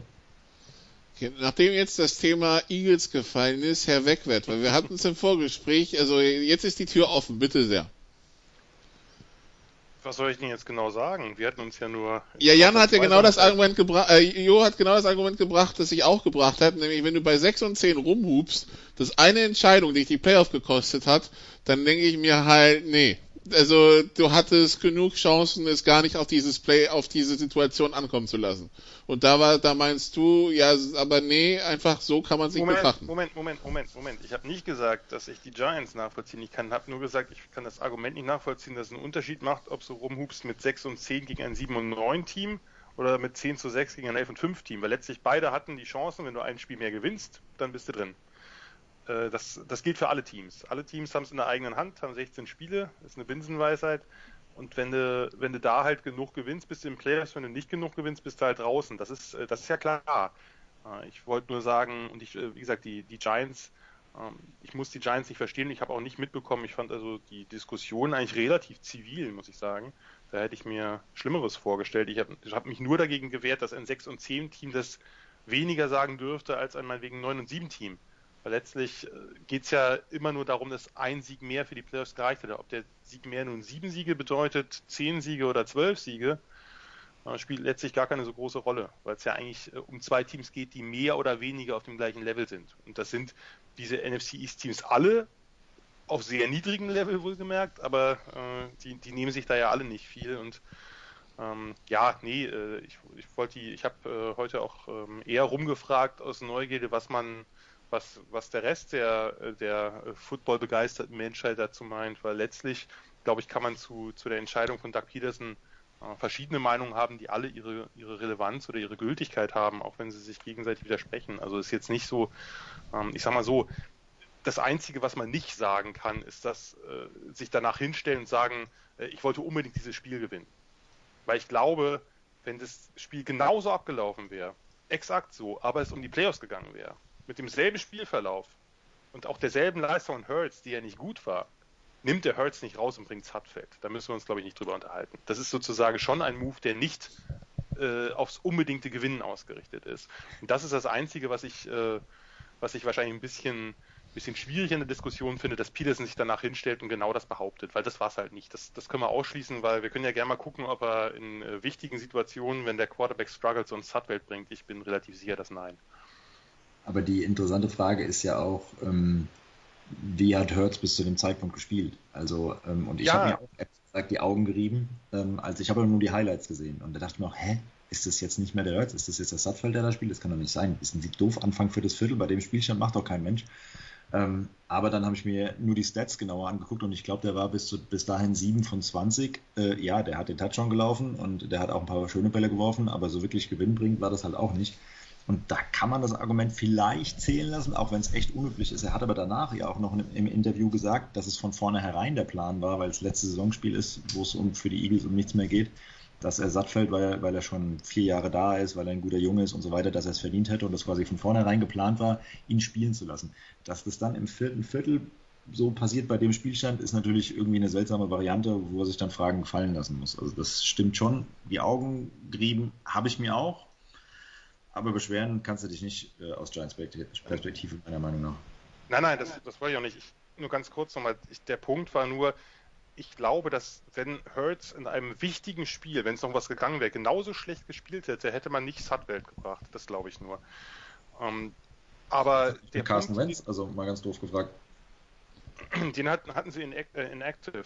Ähm, Ach so. Welch, welchem Grund auch immer. Ich habe mich auch gewundert, die hatten sehr viele Spieler in Active irgendwie. Da, da hieß es ja gestern, das Tischtuch sei zerschnitten und Wenz will weg. Ja, gut, das ist aber natürlich auch sehr unprofessionell. Nur, nur ganz kurz ein Punkt noch, äh, den Jo angesprochen hat, der glaube ich auch eine, möglicherweise eine gewisse Relevanz hat. Mir hat irgendwo ein Eagles-Fan nochmal geschrieben, dass das eben auch geschrieben, ja, es war vorher abgesprochen, dass Sutfeld halt Plays kriegt oder eine äh, Spielzeit bekommt eben, dass die jetzt so relevant war, hat man vielleicht vorher nicht kommen sehen. Und das könnte in der Tat auch damit zu tun haben, dass Peterson ja selber sehr lange Backup war und äh, auch viele Jahre lang quasi gar nicht gespielt hat in der NFL, immer dritter Quarterback war und dass er daher vielleicht auch ein anderes Verhältnis dazu hat, wenn sich jetzt jemand vier Jahre da irgendwie den Hintern aufreißt im Training, dass er den dann eben belohnen will. Das kann durchaus sein und das wäre jetzt sozusagen eine sehr menschliche Komponente, die ich nachvollziehen könnte. Es hat eben nur diesen Moment des Augenreibens. Mehr wollte ich gar nicht sagen und ich wollte auch äh, ganz sicherlich nicht in irgendeine äh, Protestorgie der Giants da irgendwie die ich gar nicht so wahrgenommen habe, wohlgemerkt, da irgendwie einsteigen. Also äh, das ist natürlich das gute Recht von, äh, von Doug Peterson, da eben Spieler zu evaluieren oder auch Spieler zu belohnen. Das ist jetzt auch nicht so ungewöhnlich. Äh, das war nur in diesem Moment natürlich, das Timing war etwas unglücklich, da das Spiel noch eng war. Wenn Washington jetzt schon 31-7 ge geführt hätte oder so, dann wäre es eh egal gewesen. Gut. Aber, aber man muss vielleicht noch dazu sagen, das Spiel war ja auch wirklich schlecht. Also ich habe auch nur die Highlights gesehen, aber äh, das hätte man eigentlich mit einer Niederlage für beide Teams werten müssen. Also äh, das war schon so ein bisschen, wie heißt es immer so schön, einiger gegen Blinder, aber ja. Ja, das Beste aus meiner Perspektive ist auch äh, an dem Spiel, dass Tom Brady jetzt äh, wahrscheinlich einen leichten Gegner hat in, in der ersten Runde. das Beste oder Schlechteste, darüber könnte man jetzt trefflich streiten. Nein. Das stimmt. Also ich habe es ihm bis zur Halbzeit gegeben, aber da, da war dann auch bei mir Schluss. Also Gut, da hast du aber den Großteil der Punkte immerhin mitbekommen. Ja, aber it wasn't pretty, sagen wir es mal so. Und Nicolas Martin hat viel Football-Leid in seinem Leben gesehen. Ja. Viele ganz schlimme Spiele. Ähm, also ich will, ich will jetzt nicht sagen, das ist eines der schlechtesten Spiele, das ich gesehen habe, aber äh, für ein Sunday Night Woche 17 war das Niveau schon sehr überschaubar. Formulieren wir es mal so. Ähm, und dafür, dass es ein, eins der beiden Teams jetzt nun mal auch nächste Woche noch in den Playoffs spielt. Auch dafür war es relativ überschaubar. Ja, es hätte ja die Möglichkeit gegeben, dass keines von den beiden in den Playoffs spielt, vielleicht, aber auf der anderen Seite, man weiß, was die Alternative gewesen wäre, also ja, gut. Ähm, was soll's. Wir, wir müssen da durch und hoffentlich löst das, lösen die, die Playoffs dann die Frage, wie gut dieses Team wirklich ist, dann nächste Woche. Ähm, Gut, ich glaube, dann haben wir, dann haben wir das in, in, in ähm, Zusammenspiel mit den 19 Uhr Spielen durch. Dann machen wir eine kurze Pause, dann besprechen wir noch die 22 Uhr Spiele und das Playoff Wochenende. Bis gleich.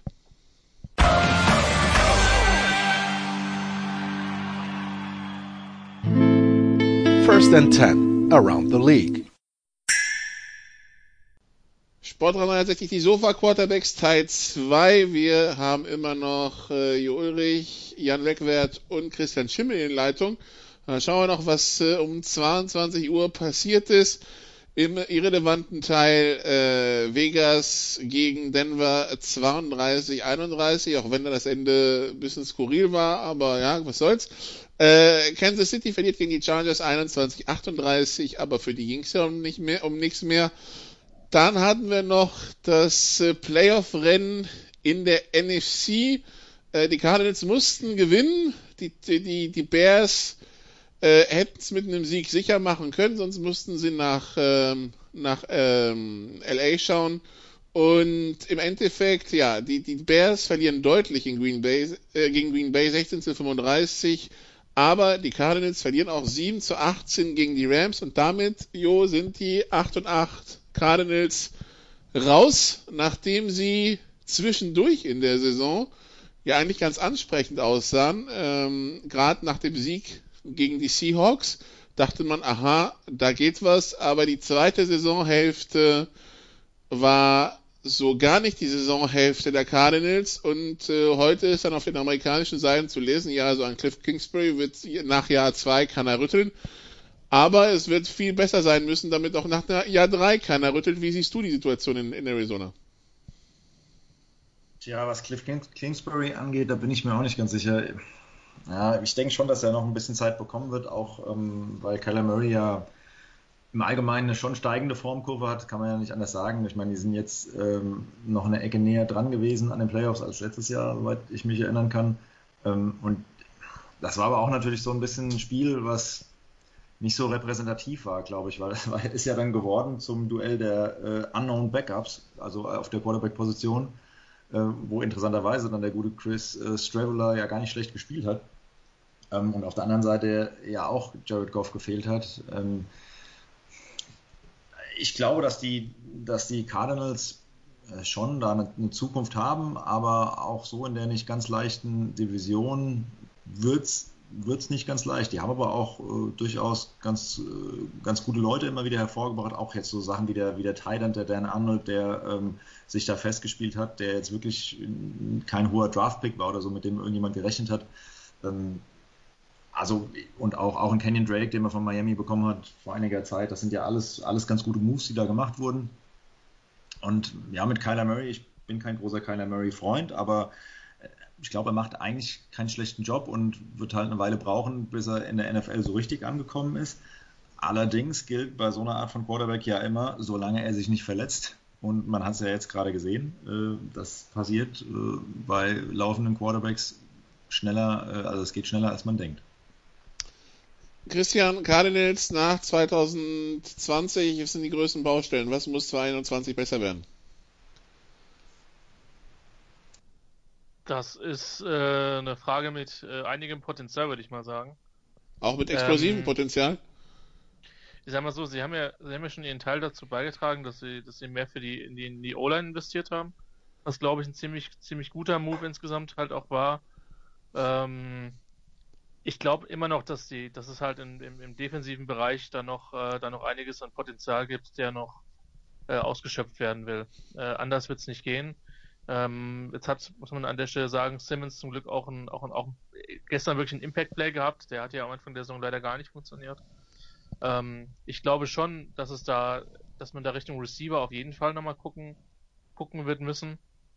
Ähm, weil dafür dafür ist das, was sie gemacht haben, zu wenig. Von, von Isabella hat man sich mehr oder weniger äh, bereits emotional schon so ein bisschen verabschiedet. Ähm, dem, dem fünft und die anderen haben es halt wirklich an der Stelle nicht, nicht entscheidend äh, gerissen, muss man an der Stelle sagen, ja. Und das, äh, da, da ist auf jeden Fall, also bei Fitzgerald, es klang ja so ein bisschen so, als wenn das sein Abschied ist. Ähm, und der war ja immer noch sehr, sehr, sehr verlässlich, ja. Ähm, und da ist dann Christian Kirk und, und die anderen äh, Kaliber, die sie halt haben, in letzter Konsequenz dann halt einfach auch zu wenig. Ja, das ist, glaube ich, äh, ziemlich unbestreitbar. Und äh, ja, das, das sind, glaube ich, jetzt mal so die, die ersten Baustellen. Und ähm, dann, da, dann wird sich das zeigen. Es gibt, es gibt, glaube ich, schon noch ein paar, paar Bereiche und letztlich wird sich auch, auch Kingsbury, glaube ich, ein bisschen hinterfragen müssen. Ähm, welche Art von Scheme er dann letztlich dann auch spielen will. Ähm, weil, äh, weil auch, ich sag mal so, das, was da jetzt gemacht worden ist, hatte ja auch nur stellenweise Erfolg.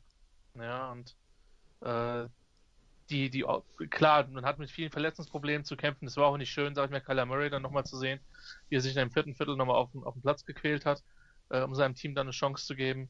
Ähm, ich glaube, das war so ein bisschen ein Dämpfer die Saison, weil, also ich meine, die NFC, NFC West, machen wir uns nichts vor, war, war, war, war hoch competitive. Ähm, aber ich glaube, sie müssen sich wirklich eine Idee finden, welche Art von Offense wollen wir spielen.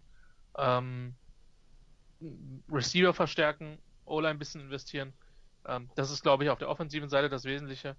Ähm, die Defense hat ja in, in weiten Teilen diese Saison gar nicht so schlecht performt in vielen Spielen. Von daher glaube ich schon, dass das ein, ein Team ist, mit dem zu rechnen ist. Nur die, die 49ers werden nicht ewig so verletzt bleiben.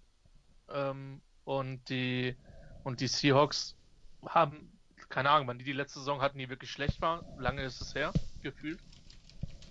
Und bei, auch, auch bei den Rams muss man, darf man auch gespannt sein, wie da die Entwicklung hingeht. Also, das ist ein bisschen das Problem in der NFC West. Einfacher wird es nicht werden. Ja. Aber also ich stimme dir bei, bei, bei fast allem oder eigentlich bei allem zu das, was man sich vielleicht noch, mal überlegen müsste, ist Kingsbury, der ja nun wirklich ein relativ wie soll ich sagen, aggressiver Coach war. Der kommt ja, der ist ja beim Playcalling jetzt auch bei einigen, in einigen Momenten extrem hasenfüßig gewesen, hatte ich den Eindruck. Also in einigen Spielen schon. Und jetzt ja wirklich, als der arme Kyler Murray dann wieder aufs Feld kam und man merkte ja nun, dass er offensichtlich nicht im Vollbesitz seiner Kräfte ist und dass er da im entscheidenden Drive dann äh, auch noch versuchen, ein Option Play mit ihm zu laufen bei Third and Forever irgendwie und danach panten. Äh, das, also da waren das jetzt nur so ein Beispiel von einigen, die mir aufgefallen sind, wo ich dachte, also Junge, das, das kann es nicht sein. Also das, äh, das widerspricht jeglicher Logik und widerspricht eigentlich auch dem, was King, wofür Kingsbury bekannt war. Ich habe den Eindruck, er vertraut eben diesem Passspiel nicht so, wie er es eigentlich könnte, weil Murray, äh, klar, man kann sich lange über seine Qualitäten unterhalten, wie die genau aussehen, aber ich glaube schon, dass man mit ihm auch eine vertikalere Offense spielen könnte, als das, was Kingsbury da zeitweilig gemacht hat. Dass er halt wirklich sehr viel klein-klein gespielt hat, kurze Pässe, sehr horizontal. Ich meine, da, man hat jetzt mit, mit Hopkins eben äh, eben einen Top-Receiver. Äh, Fitzgerald natürlich immer noch sehr verlässlich. Man wollte jetzt vielleicht noch einen, das was eben der Isabella-Pick war, also einen, der so ein bisschen, bisschen das vertikale Element nochmal mehr reinbringt. Und äh, Isabella ist gefloppt. In derselben Draft hatten sie Hakeem Butler noch in der vierten Runde, ist auch gefloppt. Längst nicht mehr im Team.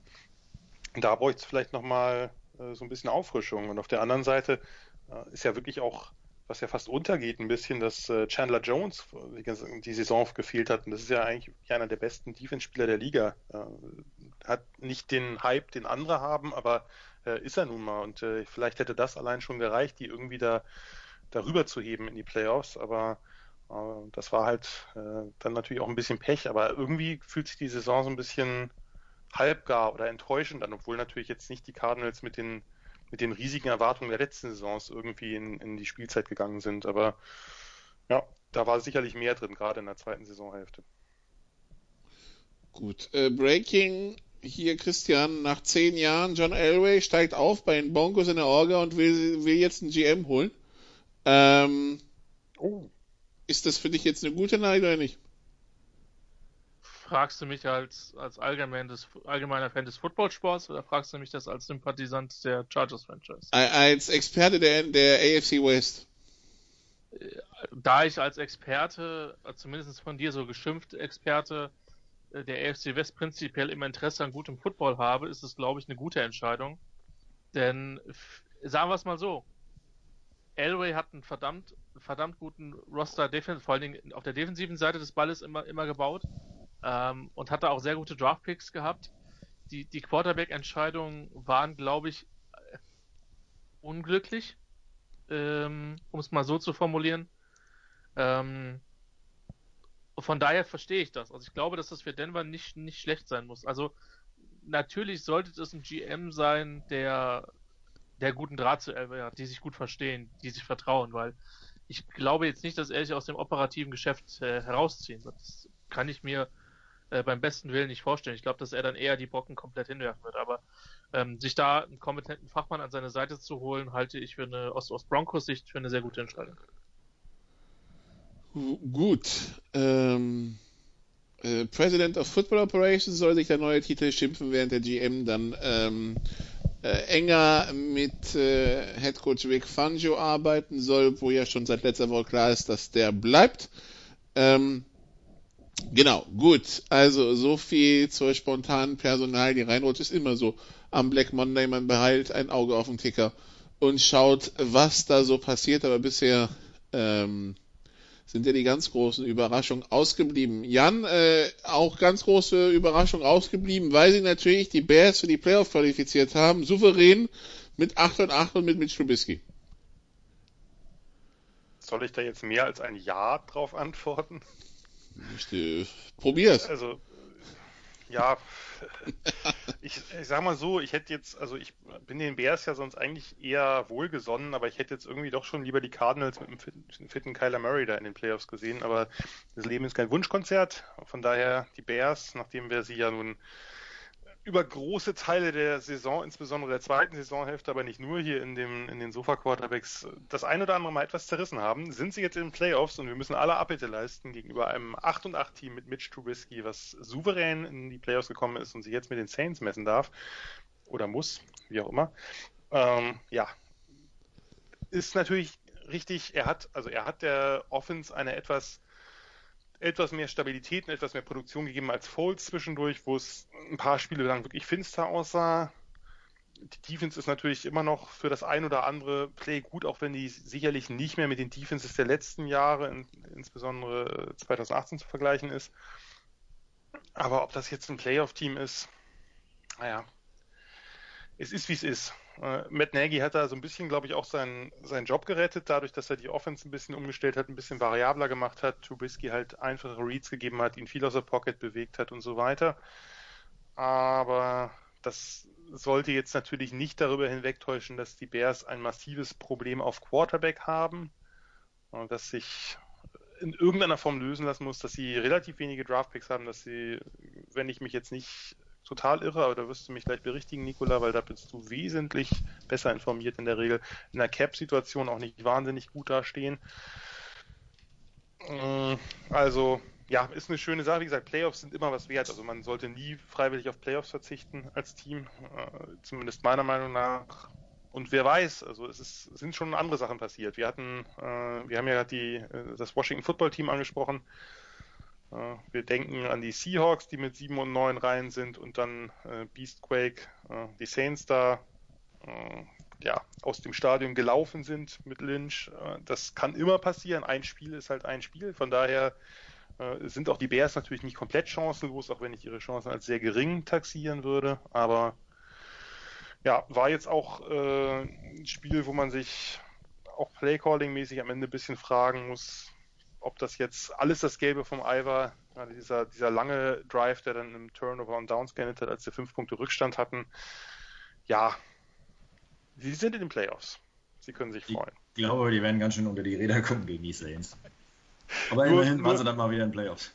Nur das, das Problem ist ja bei den Saints in den letzten Jahren, dass sie halt ja auch gegen das ein oder andere Team, das eigentlich, sagen wir mal, vorher etwas schlechter eingeschätzt wurde, auf, auch zum Teil sehr unglückliche Weise verloren haben. Von daher, äh, nein, ich glaube auch, dass die Saints das locker gewinnen werden, aber äh, wer weiß, ob äh, zwei, drei Plays, die irgendwie falsch laufen, Breeze, der äh, nicht so den allerbesten Tag hat, was ja auch schon jetzt vorgekommen ist diese Saison, dass das so ein bisschen gehakt hat. Jetzt haben sie es ja, wenn ich mich jetzt recht entsinne, ist es ja sonntags, das heißt, Camara darf wieder dabei sein. Äh, dürfte wieder dabei sein. Dürfte wieder dabei sein nach den Covid-Protokollen. Das wäre natürlich extrem wichtig, weil, sagen wir mal, ohne Camara und Michael Thomas ist diese Offense relativ fußlahm. Und ja, aber dennoch, die Bears sind ganz klarer Außenseiter und äh, aber sie haben mit Mitch Trubisky schon wieder die Playoffs erreicht. Die, die Saints als Favorit gegen NFC North Team. What could possibly go wrong? Letzter ist schon wunderbar geknappt. Ähm, mhm. Ja, äh, 89.000 Dollar über dem Cap sind sie. Schön. Okay, das ist äh, ja dann die ganzen Draftpicks, die da irgendwie für alles Mögliche, nicht nur für Khalil Mack, sondern auch für irgendwelche Uptrades äh, draufgegangen sind und so. Die haben jetzt einfach, das ist jetzt einfach nicht das günstigste, sagen wir, so was, was die mittelfristige Planung anläuft, sind die Bears sicherlich nicht am besten aufgestellt.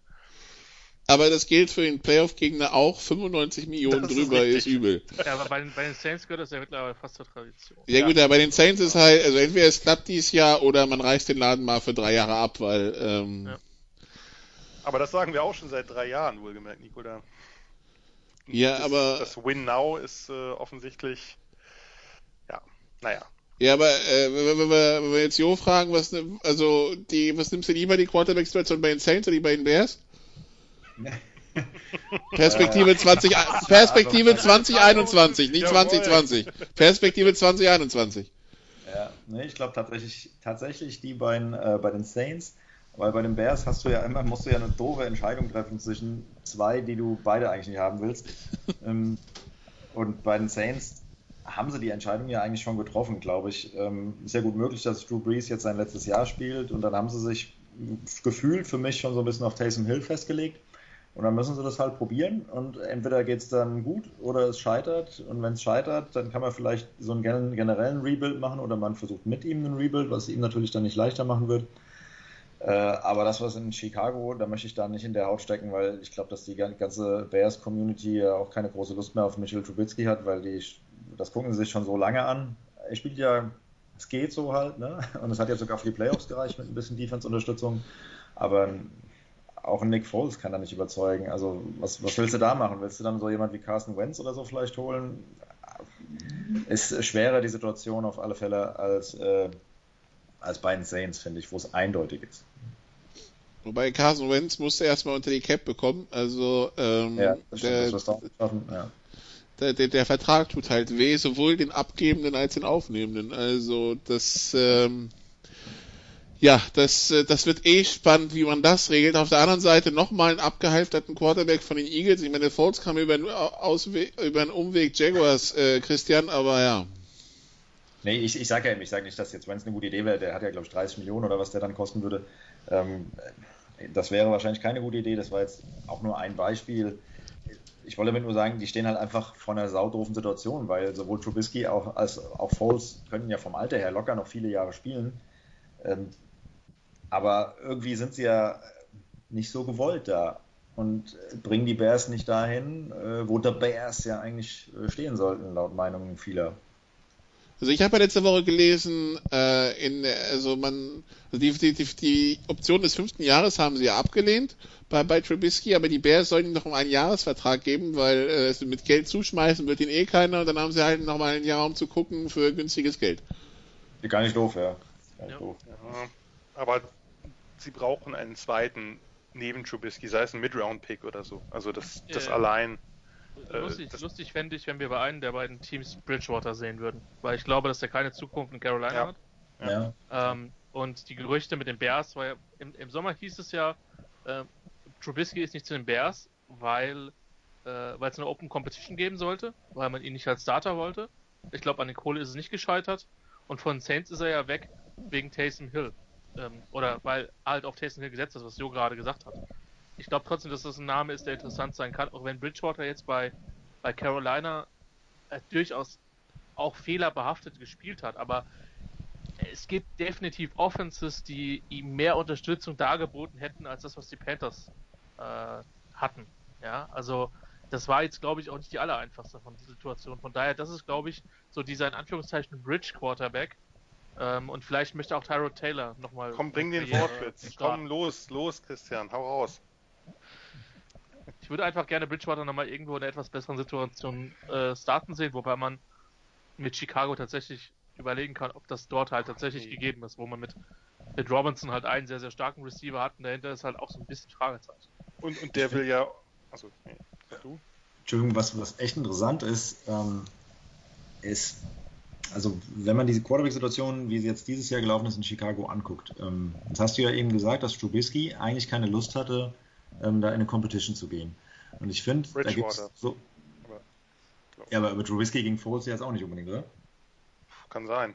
Ja, also, also ich die, glaube, die, ich glaube, Jo, was ich, ich glaube, dass das mehr so, eine, so, eine, so ein Coaching-Ding war, wo gesagt wird, du kannst kommen zu Bridgewater, du bist aber nicht hundertprozentig der Starter. Und ich glaube, man wollte ja. Trubisky von Anfang der, der Saison nicht schwächen, was man aber dann ja, was war es, das dritte oder das vierte Spiel in Atlanta sehr schnell dann doch gemacht hat. Also das ist ja ein bisschen das Bizarre bei der Geschichte. Ne? Ja. ja, und, ja, und das ist genau das Interessante. Ähm, also worauf ich hinaus will, ist, oder eigentlich hinaus wollte, ist, dass es Quarterbacks gibt, meiner Ansicht nach, die so klassisch im amerikanischen Denken durch die Competition besser werden ähm, und die quasi den Druck brauchen dass jemand, das ihm im Backup im Nacken hängt, der sofort spielen wird, wenn sie nur den geringsten Fehler machen, übertrieben gesagt. Das ist so die Situation, die hatte ich mal bei den Rüsselsheim Razorbacks vor Ewigkeiten mit Valentin Leppert, wo wir teilweise viermal im Spiel die Quarterbacks gewechselt haben, sobald einer einen Fehler gemacht hat, was für mich als Quarterback grausam war.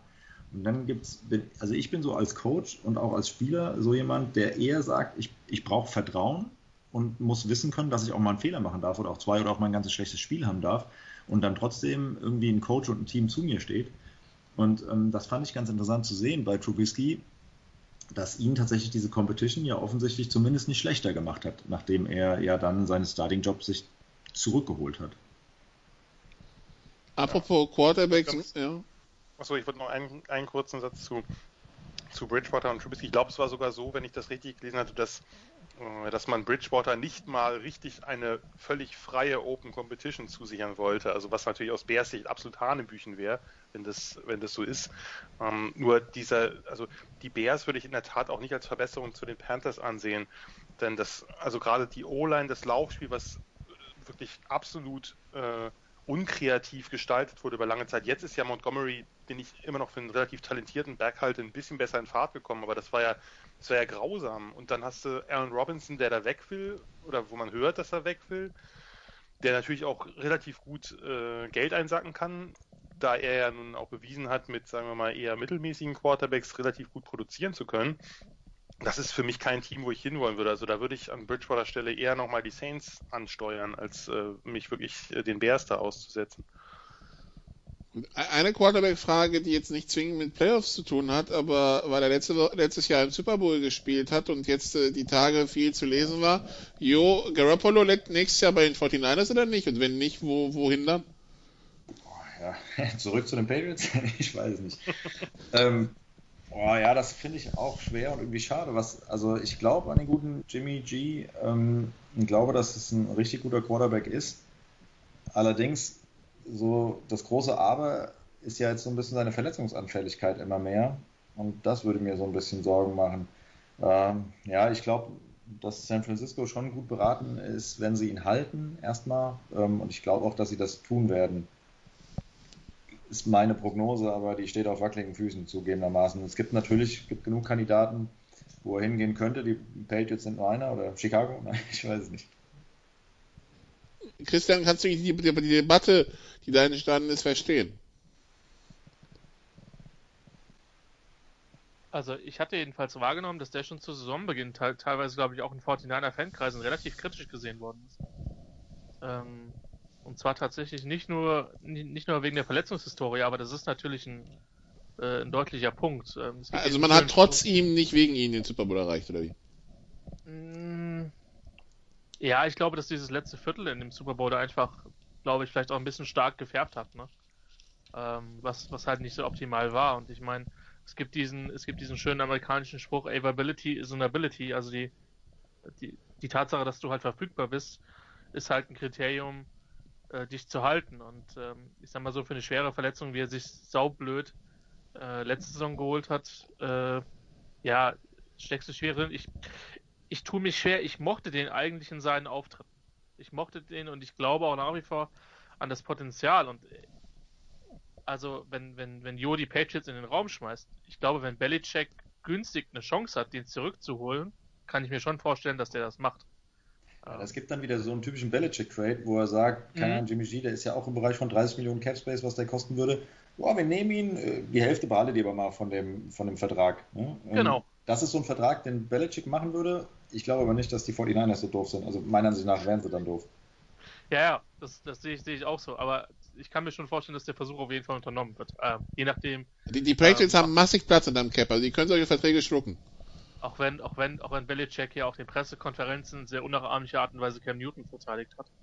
Ähm, was auch irgendwie eine etwas schräge Storyline ist, aber ich tue mich, ich habe den Eindruck, dass, dass Garoppolo jedenfalls bei den, bei den 49ers relativ kritisch gesehen wird, wenn ich jetzt mir anschaue, was, was Mullins gespielt hat oder auch was, was CJ Beffert gespielt hat, den sie damals aus aus den Leuten, die sich mit dem Draft etwas intensiver beschäftigt haben, etwas unerfindlichen Gründen der dritten Runde bereits gezogen hatten.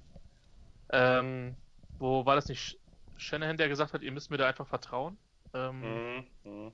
Ja, Vertrauen ist gut. Die, wenn hm? man die Verträge von den dreien anguckt, ähm, dann muss man ja tatsächlich sagen, dass Garoppolo jetzt äh, quasi gehaltsmäßig deutlich weiter entfernt ist von den beiden als leistungsmäßig. Das, ja, das, das muss man zugeben. Ähm, das heißt, da ist der Unterschied ja nicht, nicht richtig spürbar. Also wenn jetzt, was weiß ich, ein Aaron Rodgers bei den Packers fehlt oder was weiß ich, oder ein Drew Brees bei den Saints, dann hat das mehr Auswirkungen, als wenn jetzt Jimmy Garoppolo bei den 49ers mal ein paar Wochen nicht spielen kann. Ja, da bin ich bei dir. Von daher, ich glaube, dass das auch das Argument sein kann, um dann zu sagen, wir orientieren uns jetzt, wir orientieren uns jetzt neu. Ich habe jetzt gerade tatsächlich die Draft Order nicht. Ich meine, sie picken dann 12 unmittelbar von Chargers. Ähm, das ist jetzt für einen Quarterback relativ weit. Das ist halt die Frage, wie viele Quarterbacks gehen in der ersten Runde.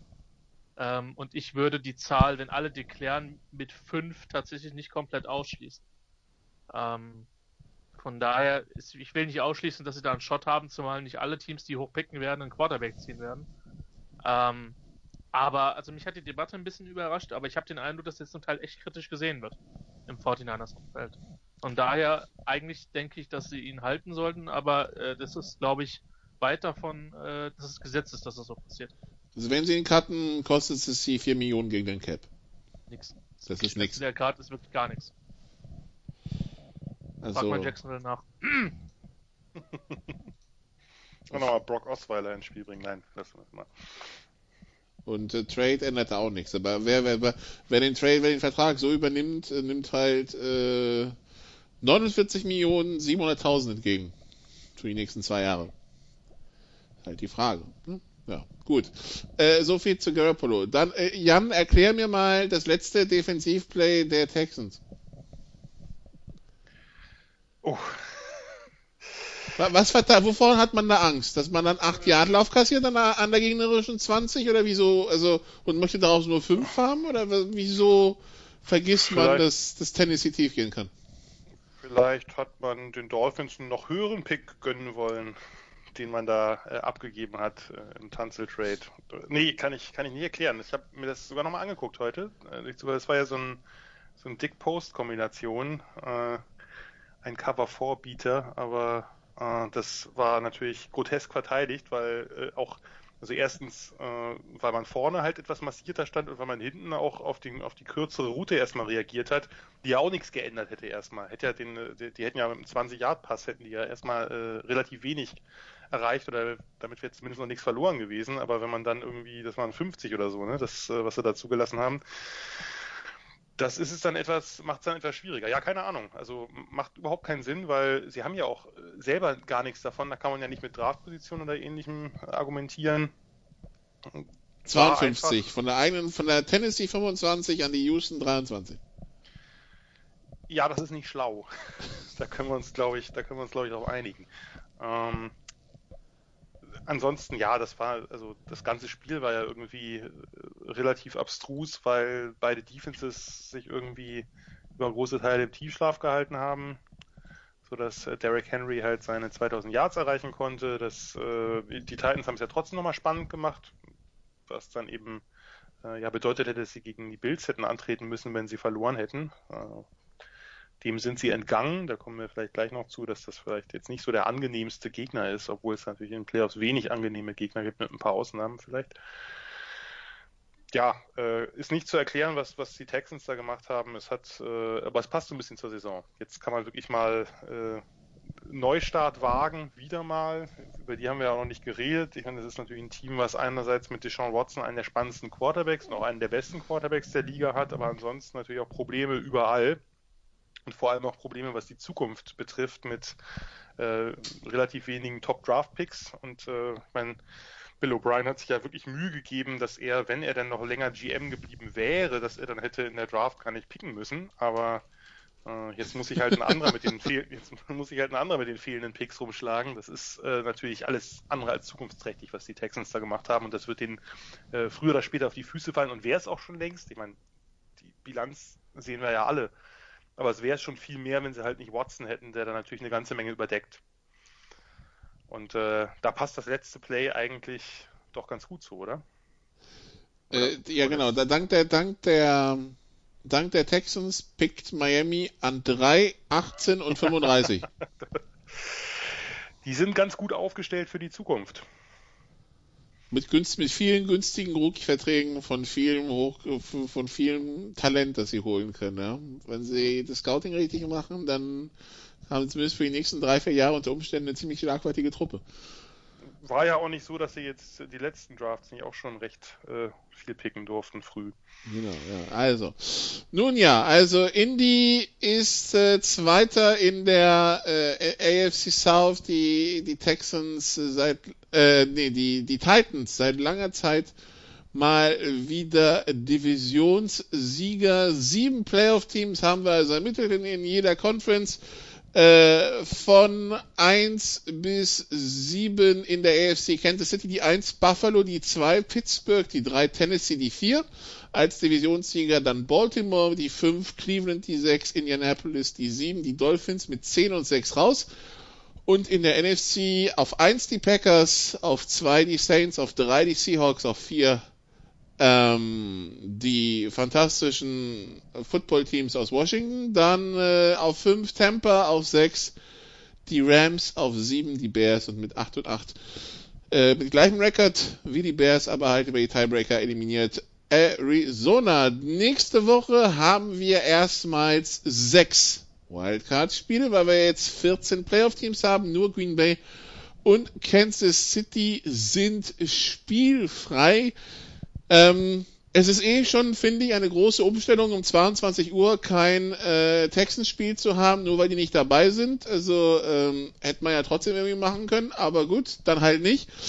Ähm, aber wir haben also sechs Playoff-Partien, die wir besprechen können. Starttermine jeweils 19 Uhr, 22, 14, 2 Uhr 15 am Samstag und Sonntag. Und Jan, wir fangen an bei Indy gegen Buffalo. Das erste Playoff-Heimspiel für Buffalo. Seit 25 Jahren, 6700 und ein paar Zuschauer dürfen tatsächlich rein. Nach Corona-Tests wäre übrigens Silvetzkis noch ein Logenplatz für 13.000 Dollar zu haben. Plus 60 Dollar für einen Test. Aber das Kleingeld sollte dann auch noch verfügbar sein.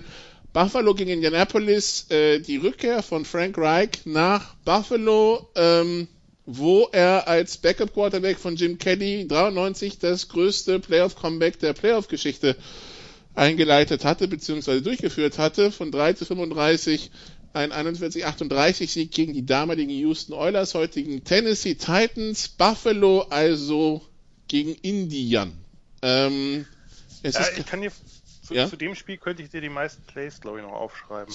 das habe ich so oft gesehen, dass äh, als ehemaliger Bills-Fan ist das natürlich äh, absolut Pflicht und irgendwie gehört äh, auf einen Schrein gepackt. Ja, äh, also es wird hoch emotional für beide Seiten dementsprechend. Ja. Ähm, ja, äh, was, äh, was erwartest du von diesem Spiel? Also ich sehe die Bills da schon als relativ klaren, klaren Favoriten. Also ich glaube, dass kein Team, natürlich muss man die Chiefs immer rausnehmen, weil kein Team will gegen Mahomes spielen, aber wenn man jetzt die Chiefs mal, mal rausnimmt aus der Rechnung, glaube ich, will vor allem kein Team gerade gegen die Bills spielen, weil die einfach unfassbar heiß sind. Und da funktioniert gerade alles. Die Defense, die ja zu Beginn der Saison noch ein bisschen wackeliger war, hat sich stabilisiert. Josh Allen spielt auf einem extrem hohen Niveau. Das ist einfach ein Team, da, da klickt gerade alles und äh, das ist schon einigermaßen unangenehm. Und bei den Colts, ja, die haben so ihre kleinen Problemchen gehabt. Das war jetzt auch nicht übermäßig überzeugend, äh, was da jetzt letzte Woche, äh, diese Woche jetzt gegen Jacksonville passiert ist. Hm, ich, ich sehe ich es ehrlich gesagt nicht. Ich sehe auch nicht, dass sie, also sie haben natürlich eine, eine, eine Pass-Defense mit, äh, also eine sehr zonenlastige, eine sehr Band, But und Break mäßige Pass-Defense von, von Matt Eberflus da. Das ist schon, ist schon einfach eine Umstellung, glaube ich, für viele Offenses auch eine, eine solche Defense zu spielen. Aber ich kann es mir ehrlich gesagt nicht vorstellen. Offensiv war es jetzt auch in vielen Spielen relativ mau. Sie müssten jetzt doch äh, im Passspiel auch mit, mit Rivers nochmal deutlich zulegen. Immerhin, so ein bisschen die Hoffnung macht, ist ja, dass äh, Jonathan Taylor in den letzten Wochen richtig in Gang gekommen ist. Das ist vielleicht so ein bisschen der eine Punkt, wo man sagen kann, okay, das, äh, wenn sie das irgendwie hinkriegen, nur die brauchen halt ein, ein Passspiel dazu, was, was nicht fehlerbehaftet ist. Es ist jetzt ja nicht so, dass, äh, dass Rivers jetzt fürchterlich schlecht gespielt hat. Das hat er nicht. Aber gegen die Bills muss, müssen sie, glaube ich, schon einen relativ idealen Tag äh, erwischen und den sehe ich gerade noch nicht. Äh, jo, neun der letzten zehn gewonnen. Das zehnte war diese Hail Murray da in Arizona und äh, die letzten drei Spiele im Schnitt 47 Punkte mit der Offense gemacht. Äh, die Bills wissen die letzten Wochen zu begeistern. Ja, absolut. Ich würde mich da auch voll dem äh, Jan anschließen. Ich kann mir es auch nur schwer vorstellen, dass Indy da irgendwie eine Chance hat. Die sind sowas von heiß und Josh Allen begeistert absolut. Das, der spielt so, als führt er quasi diese neue Quarterback-Generation mit Pat Mahomes zusammen so ein bisschen an. Das, das freut mich echt zu sehen. Und äh, ja, sehe ich sehr, sehr ähnlich. Und man könnte ja, wenn man Hoffnung hat, als Colts-Fan vielleicht, dann wäre das, dass es tatsächlich jetzt über den Lauf passiert, so wie es in den letzten Wochen öfters passiert ist geschützt von einem soliden Passspiel mit Philip Rivers, aber die äh, Rushing Defense der Bills ist ja nun mal auch nicht von schlechten Eltern. Ne? Ähm, also die sind, glaube ich, auch unter den Top 5 der Liga und ähm, da wird es schwer, glaube ich. Also wirklich schwer und deshalb sind für mich da die Bills auch ganz klarer Favorit und ich glaube, dass, äh, dass, dass wir die Bills da auch noch tiefer in den Playoffs sehen können und dass die auch durchaus eine Chance haben, gegen Kansas City zu gewinnen, wenn es denn soweit kommt. Nun haben wir in der Runde mit Christian einen Philip Rivers Nostalgiker, dem kann das, was er eben gehört hat, nicht gefallen. Ja, aber ich, ich bin ja nicht nur, nicht nur Football-Romantiker, sondern auch, ich hoffe, dass ich einen, relativ klaren Blick auf die Dinge habe. Ähm, zunächst mal habe ich mich gefreut, dass die Colts sich im vierten Viertel erinnert haben, dass sie nicht die Chargers sind und das Spiel nicht noch weggeschmissen haben. Sie haben es versucht stellenweise. Ähm, es wäre wirklich bizarr gewesen, wenn sie dann mit zwei Niederlagen gegen die Jaguars äh, aus den Playoffs geflogen wären. Ähm, ich glaube tatsächlich, also ich schließe mich meinen beiden Vorrednern an. Ähm, die Bills sind klarer Favorit. Ich glaube, Indy hat nur eine Chance, wenn sie über weitere Strecken den Ball kontrollieren und hinten in der in der Defense. Äh, Jan hat es gesagt, das ist eher eine zonenlastige Geschichte, ein bisschen opportunistisch spielen und, und versuchen Turnover zu forcieren. Ähm, das ist so ein bisschen, ich will nicht sagen, die Musterstrategie für, für, für Außenseiter. Ähm, aber Buffalo ist hot. Und deswegen, ich sehe die klar besser. Freue mich trotzdem, dass es Rivers nochmal in die Playoffs geschafft hat. Ähm, gab ja auch da Gerüchte, dass er dann äh, 2021 nicht mehr spielen wird. Insofern das mit Sicherheit eine gute Geschichte, aber ähm, ich also, sag mal so, Buffalo war ja jetzt auch in den letzten Jahrzehnten nicht zwingend die erfolgreichste Franchise der NFL. Äh, von daher würde ich denen durchaus mal einen Run gönnen und ich glaube auch, dass der, äh, dass es weit gehen kann. Das, das auf jeden Fall. Das sind auf jeden Fall eines der am besten gecoachten Teams in dieser Liga. Gut, dann haben wir um 22.40 Uhr am Samstag äh, jo, äh, Rams bei den Seattle Seahawks. Die dritte Ausgabe in diesem Jahr. Das erste Spiel haben die Rams mit äh, sieben gewonnen. Das zweite die Seahawks vor zehn Tagen mit äh, äh, vor acht Tagen mit elf. Und äh, ja, die Frage ist halt, John Wolford oder Jared Goff als Starting Quarterback, äh, wie, wie gut ist der Daumen? Und ja, macht das überhaupt einen Unterschied in der Einschätzung bei diesem Spiel? Jo. Ähm, ja, das ist gut. Also ja, das ist schon eine wichtige Sache, ähm, wie gut der Daumen ist, weil ich glaube, dass sie, wenn der auch nur einigermaßen spielfähig ist, werden sie Jared Goff spielen lassen. Aber ich glaube tatsächlich. Hast du schon mal mit was am Daumen Quarterback gespielt? Vielleicht fragen wir mal ich so. Ich würde es nicht machen. Also ich kann mir es nicht vorstellen. Ich kann mir es absolut nicht vorstellen. Ähm, äh, ja, mit was am Daumen an der linken Hand, aber, aber definitiv nicht an der Wurfhand. Aber sowas haben wir, haben wir in der NFL schon häufiger gesehen.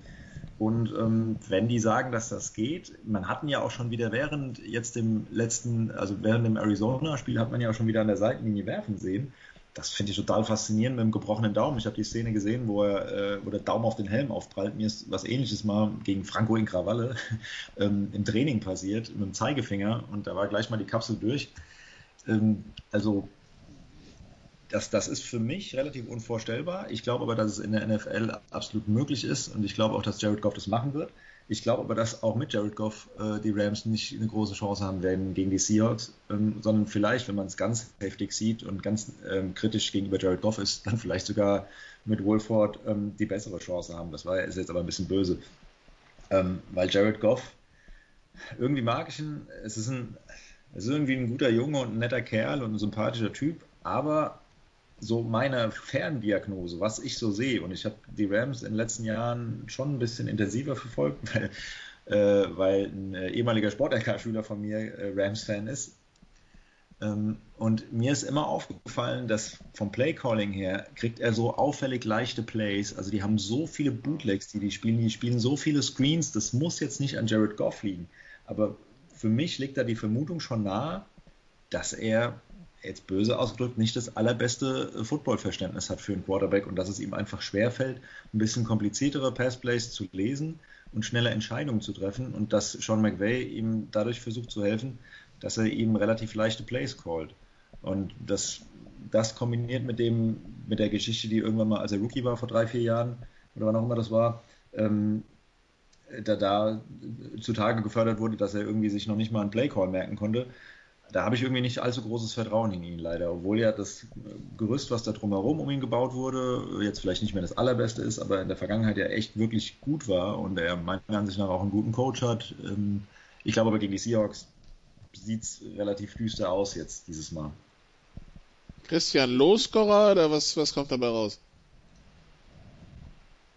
Äh, ja, ich habe es ja in meinem, meinem zynischen Tweet direkt, nachdem die zumindest die, die Spätschicht dann rum war, irgendwie mit einem 10 zu 9 mit zwei Safeties irgendwie definiert. Ähm, da war ein bisschen Zynik mit dabei. Jetzt muss man natürlich sagen, dass die Seahawks offensiv ihre ganz eigenen Probleme auch haben. Ne? Also, das, das kommt dazu. Ähm, ich weiß, die ersten 5, 6 Wochen waren bestimmt von Led Russell Cook ähm, und von teilweise auch wirklich sehr, sehr starken Auftritten der Seahawks Offense, aber davon ist in vielen Bereichen auch nicht mehr so wahnsinnig viel übrig geblieben. Ähm, für mich ist Seattle auch Favorit, aber dieses, die beiden haben sich halt immer extrem viele Spiele auf Augenhöhe mit knappen Ergebnissen geliefert. Das war extrem selten, dass da jemand wirklich, dass da wirklich jemand äh, klar weggezogen ist. Und ich, ich, äh, ich tue mich schwer, das, äh, das tatsächlich dort auch in diesem, in diesem Spiel zu sehen. Ähm, zu, zu Warford muss man sagen, der gibt denen immerhin nochmal eine andere Dimension, weil der als Läufer halt nochmal eine, eine andere, eine andere äh, Qualität bietet. Problem ist, das haben die, äh, das haben die Seahawks oder das können die Seahawks jetzt auf, auf Tape sehen, weil er eben gespielt hat. Wenn sie ihn jetzt total überraschend gebracht hätten ähm, und sie hätten dann das AAF-Tape rauskramen müssen, das wäre dann was anderes gewesen. Ich, wie gesagt, ich tue mich schwer zu glauben, dass das eine deutliche Geschichte in die eine oder andere Richtung geht. Ich gehe aber insofern mit Jo mit, dass ich die, die, die Seahawks als Favorit einschätze. Was halt krass ist, finde ich, wo du es gerade angesprochen hast, dieses Deep Passing Game von den Seahawks, wie schlecht es geworden ist. Also das war ja in den ersten Wochen absolut grandios, aber da ist ja sehr wenig von übrig geblieben und und Wilson ist ja auch wirklich, also es ist ja einfach, es gibt ja auch einfach diese Formschwankungen. Es sind ja, Spieler sind ja nun mal nicht, nicht jede Woche gleich gut. Ähm, haben dann eben mal ein Tief über, über eine gewisse Zeit vielleicht auch, aber der ist ja wirklich nicht wiederzuerkennen. Jetzt auch das Spiel gegen die Niners war fürchterlich anzugucken teilweise. Und äh, von daher würde ich auch sagen, also ja, die Seahawks sind für mich auch Favorit, aber auch nicht so deutlich, wie, wie ich vielleicht jetzt gedacht hätte vor ein paar Wochen noch oder so. Gerade wenn man, wenn man dann überlegt, okay, die Seahawks spielen halt mit Wilson und die Rams müssen mit John Wolford spielen. Da hätte ich natürlich alles mögliche auf die Seahawks gesetzt, aber so viel würde ich da jetzt gar nicht mehr drauf geben. Ja, aber da kommt Wolford, noch der Playoff-Faktor dazu. Ich glaube, ja. also Russell Wilson in den Playoffs, der hat eine Menge Erfahrung. Ähm, ich glaube, das ist auch nochmal ein Vorteil für die Seahawks. Aber die ja, Rams, ja. die Rams hatten die letzten Jahre oft die Nummer der Seahawks. Das dürfen wir auch nicht vergessen. Das ist richtig. Was, was bei, bei Wolford ist wirklich, also ich fand, äh, ich fand ihn relativ gut. Also ich meine, das, dieser erste Pass war natürlich ganz fürchterlich, dieser, diese Interception, äh, wo er den, den Underneath-Linebacker da komplett übersehen hat und den Ball, glaube ich, auch irgendwie zwischen seine beiden Targets platziert hat. Also das war, äh, da merkte man offensichtlich, wie, wie nervös er war. Aber der ist halt immer sicherer geworden. Meine, der sieht halt extrem unorthodox aus, ist ja auch ein äh, eher kleiner Quarterback, aber dieses Footwork, das hat so ein bisschen was Nähmaschinenartiges, weil der auch in der Pocket halt die ganze Zeit die Füße relativ hektisch am Bewegen ist, aber dabei äh, mit dem Oberkörper nicht so wahnsinnig hektisch. Also das fand ich, fand ich relativ, relativ gut. Die Designed Runs, das was, was er, was er im College schon gemacht hat, sehr viel. Und das gibt, wie Christian schon gesagt hat, eine zusätzliche Dimension. Und was ich erstaunlich fand, ehrlich gesagt, äh, wie sehr Sean McWay ihm am Ende des Spiels vertraut hat, auch noch tiefe Shots zu nehmen. Also bei 18 zu 7, wenn ich weiß, okay, äh, ich habe einen extrem unerfahrenen Quarterback, der vor diesem Tag noch nie einen NFL-Snap genommen hat. Und auf der anderen Seite spielt entweder ein einbeiniger Murray oder halt ein ebenso unerfahrener Quarterback, der auch seine Probleme hatte, Defenses zu lesen. Da hätten viele Coaches sicherlich mit, mit zwei Score-Führung eher sehr viel Lauf gecallt. Und da hat er ja immer wieder Wolford doch die, die Pässe nehmen lassen. Und zwar nicht nur irgendein Swing Pass oder Screen Pass, sondern eben auch durchaus welche, die das Feld runtergegangen sind. Und das fand ich, fand ich erstaunlich. Und das äh, hat mir ein bisschen was über McVay und ein bisschen was über Wolford verraten. Und von daher, ähm, wie gesagt, es wäre wär witzig, ihn zu sehen, in der Tat. Äh, natürlich ist ein, ein fitter Goff einfach aufgrund seiner Erfahrung natürlich auch, äh, auch ein Upgrade. Ich meine, auch der hat natürlich Playoff-Erfahrung, der hat im Super Bowl gespielt. Das äh, ist natürlich bei Wolford was ganz anderes, aber er hat eben, Wolford hat eben diesen, diesen X-Faktor, sag ich mal, der, klar, man hat jetzt ein Tape von ihm, aber eben auch nur eins. Und äh, von daher, ja, könnte, könnte ein Low-Scorer werden, dass man, was man vor ein paar Wochen sicherlich oder ein paar mehr Wochen sicherlich gar nicht erwartet hat. Und äh, könnte in der Tat auch ein knappes Spiel werden. Mal schauen. Gut, äh, tippen tun wir es gleich. Dann schauen wir weiter. Washington 2.15 Uhr morgen, Samstag auf Sonntag, gegen Tampa. Washington mit Ron Rivera, mit Alex Smith, äh, ohne Dwayne Haskins, das wissen wir ja. Äh, Tampa mit Tom Brady, vielleicht ohne Mike Evans, 7 und 9 gegen 11 und 5, Christian. Ähm, ja, die, die, die Rollen wahrscheinlich klar verteilt. Äh, Tom Brady, die letzten drei Spiele richtig heiß, 37 Punkte pro Spiel, 12 Touchdowns, ein Pick, zugegebenermaßen, da war Detroit mit drin. Aber ähm, ja, äh, das Ganze jetzt gegen halt äh, Chase Young, Montez Sweat und äh, Washington, äh, die wahrscheinlich dem Laufspiel von Tampa vielleicht ein oder andere Problem bereiten könnten. Wir wissen ja noch, 7 und 9 damals ergab den Beastquake und den Sieg des 7 und 9 Teams gegen die hochfavorisierten Saints. Jetzt haben wir also wieder 7 und 9 gegen NFC South. Christian, was erwartest du? Das heißt, wir rechnen dann fest mit der Reaktivierung von Marshawn Lynch für Washington. Möchtest du uns das mitteilen? Ist das jetzt? Ich habe keine Ahnung, aber vielleicht, vielleicht so. Also, ich, ich, würde vermuten, das Stadion wird nicht so voll sein, dass tausend Erdbeben entsteht, egal wer da spielt. Ja, das mag sein. Zumal bevor da ein Erdbeben entsteht. Na gut, sie spielen es nicht in Washington. Also, Tampa ist natürlich der, der große Favorit. Ähm, mit Chase Young, dem Gegner, jetzt auch noch Bulletboard-Material zu liefern, weiß ich nicht, ob das so krass clever ist gegen Tom Brady, bei dem man ja weiß, dass er selbst auch wenn ihn alle Welt für den größten Quarterback aller Zeiten hält, sobald irgendein Journalist irgendeinen Zweifel schreibt, kann sich dieser, kann sich Brady ja in diese Wagenburg verletzt, versetzen. Niemand glaubt an uns, alle sind gegen uns. Ähm, und äh, das, ich, ich glaube ja, dass diese Wagenburg im Sport durchaus produktiv sein kann, wenn man daran glaubt. Einen zeitlich limitierten Zeitraum. Ich weiß nicht, wie es äh, wie es dann Sportlern so geht, ob das, ob das in Marburg dann auch mal das Thema war. Die ganze Liga hasst uns und alle wollen, sehen sowieso den Norden stärker. Gut, das ist in der GFL Dauerphänomen. Ähm, zumindest in der öffentlichen Also bei einem Headcoach kann ich mir das vorstellen, Mama. Äh, ich bin schon still. Entschuldigung. Wenn jetzt der Jo dabei ist, gibt es noch mehr GFL Quotes. Ja, ist gut. Und, ab, und jo, äh, jo, ab nächster Saison wird auch Jan fest dabei sein. Ähm, ähm, wir haben ihn da schon stark ich, ich, muss da kurz einwerfen, was ich tatsächlich äh, jetzt übertrieben gesagt in jedem zweiten Pep-Talk gesagt habe vor der Mannschaft, vor einem äh, Interconference-Spiel früher oder vor einem Playoff-Spiel. Da habe ich immer gesagt, äh, die im Norden denken doch, im Süden spielen nur Bayern und Bauern. oh, das ist gut. Oh, das ist sehr, sehr gut. Sehr, sehr gut.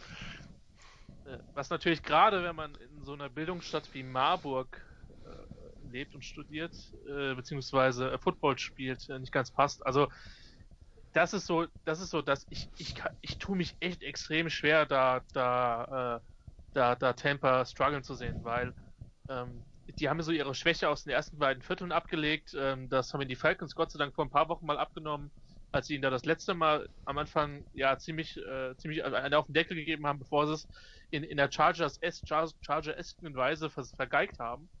Ähm, ich finde, es ist eine gute Story für, für, für Alex Smith, natürlich auch für Ron Rivera, den beiden ich das wirklich gönne. Ansonsten steht das Washington Football Team sympathiemäßig nicht so ganz oben bei mir auf der Liste. Ähm, sagen wir es mal so, ich, die einzige Chance, die ich halt sehe, ist, dass die Front Seven der von Washington halt die O-Line, die auch improved ist, besser geworden ist, von, von Tampa Bay dominiert. Turnover forciert, Brady zwei, dreimal richtig eine auf den Deckel gibt. Äh, aber eigentlich sehe ich nicht, dass die substanziell über ein ganzes Spiel mit denen mithalten können. Von daher glaube ich da schon, dass der Tampa relativ klar vorne ist. Äh, Christian, Hinweis für dich, das war vielleicht die Bildungsstadt Marburger, die hatten auch Hanau und Darmstädter im Team. Also von daher, ja. Ähm, Jan, äh, ja genau. Äh, Jan, äh, wie siehst du die, ähm, die, die Gemengelage? Wie hoch ist für dich Temper Favorit? Hoch. Also nicht nur wegen der Records, sondern auch nochmal in den letzten, im letzten Monat, möchte ich sagen, ist mir das nochmal, oder ist das nochmal mehr geworden. Christian hat es ja gerade schon ausgeführt. Also Tampa ist im Moment hot, hat eine, hat eine wirklich starke Passing-Offense äh, ich würde mich freuen, wenn Mike Evans da wieder am Start ist. Und das ist einfach ein, erstens ein sehr sympathischer Typ, meiner Meinung nach zumindest. Zweitens einfach ein, einer der besten Receiver, der eben nicht dauernd im Rampenlicht steht und irgendwo noch mehr Bälle fordert, wie auch gewisse Receiver, die jetzt äh, neuerdings auch im Kader der Buccaneers stehen. Ähm, aber unabhängig davon, auch ohne Mike Evans, sollten sie das mit ihrer, mit ihrer Passing Offense relativ, relativ locker gestalten können. Und wenn man sich anguckt, dass bei Washington doch, finde ich zumindest, die Formkurve gerade in der Offense relativ stark nach unten geht. Ich meine, Alex Smith ist eine super Geschichte, müssen wir nicht drüber reden. Aber so arg beeindruckend war das jetzt auch nicht. Und klar, die haben natürlich eine gefährliche Defense und darauf müssen sie so ein bisschen hoffen, dass sie halt, dass sie halt ein, zwei Mal durchkommen äh, und irgendwie Turnover produzieren. Ich glaube, anders wird es nicht funktionieren, dass sie das Spiel knapp halten, dass sie das Spiel vielleicht auch versuchen irgendwie, ich meine, ihr Laufspiel Antonio Gibson ist jetzt zurück, aber hatte ja diese, diese Turf-Toe-Geschichte. Das ist jetzt auch für Running Backs oft sehr effizienzhemmend, sag ich mal. Weiß ich nicht. Also ich, ich sehe einfach außerhalb von, von einem mörderischen Pass Rush nicht so viele Sachen, die für Washington sprechen. Also eigentlich sehr wenige sogar. Und von daher vermute ich, dass dieses Spiel recht deutlich werden wird. Aber ja, äh, es sind die Playoffs, von daher ist immer irgendwie die Hoffnung da, dass ein Spiel spannend wird. Also das ist ja das, das was mich dann am meisten interessiert bei, äh, bei, bei aller Sympathie oder Antipathie. Und da kann ich äh, Christian bezüglich des äh, Footballteams aus Washington durchaus zustimmen. Aber äh, ein spannendes Spiel hätte ich dann doch gern gesehen, gerade eben, wenn es das Nachtspiel ist und man sich da eh schon äh, mit müden Augen rumschlagen muss, dann möchte ich nicht, dass es im ersten Viertel schon 28-0 steht. Von daher. Wieso kann man früh ins Bett? Ja, gut, so, so kann man es natürlich auch sehen. Das war der Vorteil an diesen Patriots-Spielen immer um Viertel nach zwei zur Halbzeit war es durch. Ja, ich bin leider äh, schon, schon länger jetzt nicht mehr in der Lage gewesen, Nachtspiele am Sonntag zu gucken und am Montag ebenso wenig. Von daher werden das jetzt die ersten diese Saison sein. Aber ja, und dann ist also, wie gesagt, Bulletin Material sollte man grundsätzlich, also bei Brady, das ist doch Quatsch. Also das ist auch, das ist natürlich, ist natürlich irgendwie auch ein Rookie-Mistake. Klar, der freut sich und Chase Young hat eine super Saison gespielt und ein Spieler, der uns noch sehr lange auf allerhöchstem Niveau begleiten wird, aber halt einfach kurz für den Moment den Rand, hätte ich ihm da gesagt, weil äh, Gerade weil er auch wissen muss, was Ohio State, die als Nummer 11 gehandelt wurden, was die mit Clemson gemacht haben. Dazu aber morgen mehr. Ja, es, es ist einfach, es ist einfach auch in der NFL gibt es ja immer wieder diese, diese Momente, dass dann am besten auch noch der Außenseiter da irgendwie die ganz großen Sprüche kloppt und äh, ja, Tom Brady kriegt aus allem, das ist ja fast Michael Jordan mäßig, äh, muss ihm nur jemand irgendwie äh, nicht richtig begrüßen oder so und dann ist daraus gleich eine Motivation, dem zeige ich's. Von daher hätte ich mir gespart. Äh, unabhängig davon, großartiger Spieler und ähm, ja, man muss, man muss auf ihn und Sweat und Co. hoffen, dass die halt irgendwo Plays da generieren. Und ich meine, es ist eine Defense, das muss man immerhin sagen, eine Defense, die relativ opportunistisch ist, die eben äh, auch sonst Turnovers generieren kann, Interceptions generieren kann. Äh, Cameron Curl, der, der, der Rookie Safety, hat wirklich da ein absolutes, absolute Nase für. Ja, aber äh, ich sehe es nicht. Und ich glaube, äh, das werden viele andere auch nicht tun.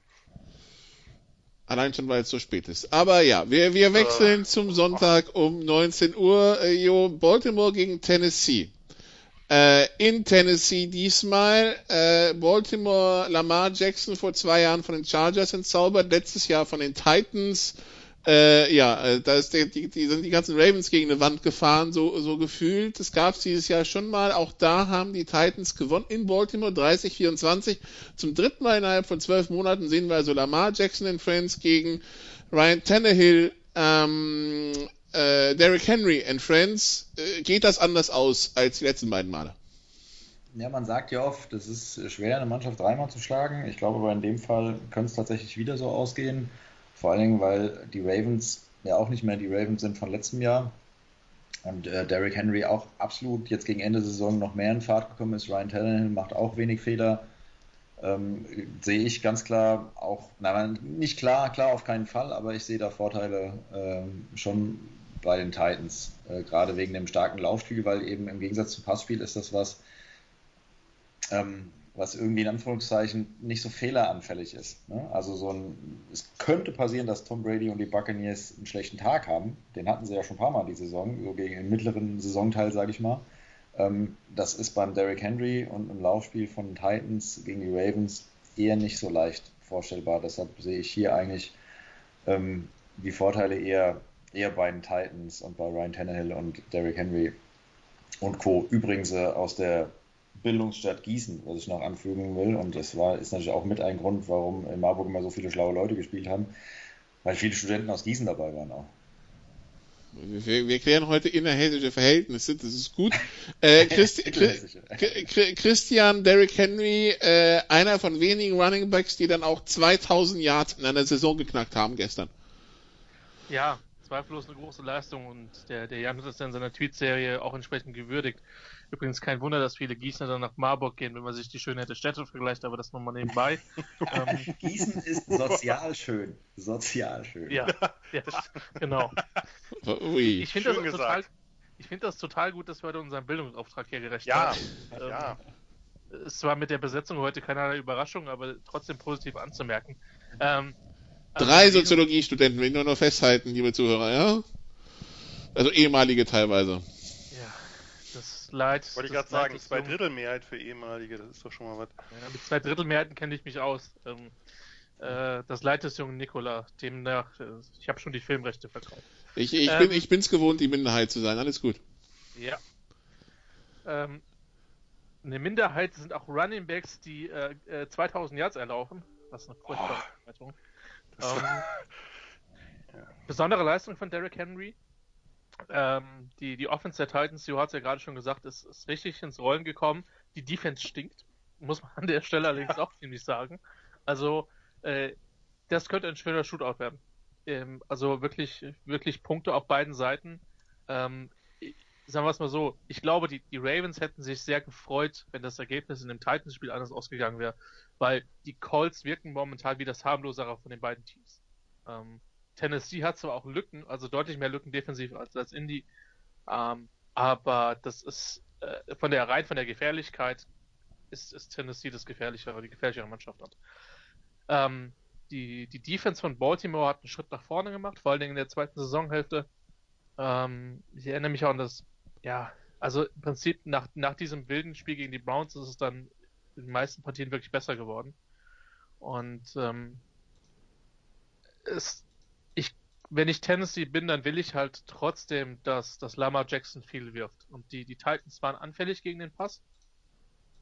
Ähm, jetzt könnte man sagen, Matchup-technisch haben sie damit mit Baltimore vielleicht eher Glück gehabt, weil die sich einfach über andere Sachen immer noch definieren. Ähm, es gibt eine, ein schönes Video von, von Brad Coleman zur, zur Offense der, der Ravens, der die zeigt, ähm, wie man mit, äh, wie sie mit ihren 7, 8 starken Running Plays auch andere Mannschaften wirklich dominieren können.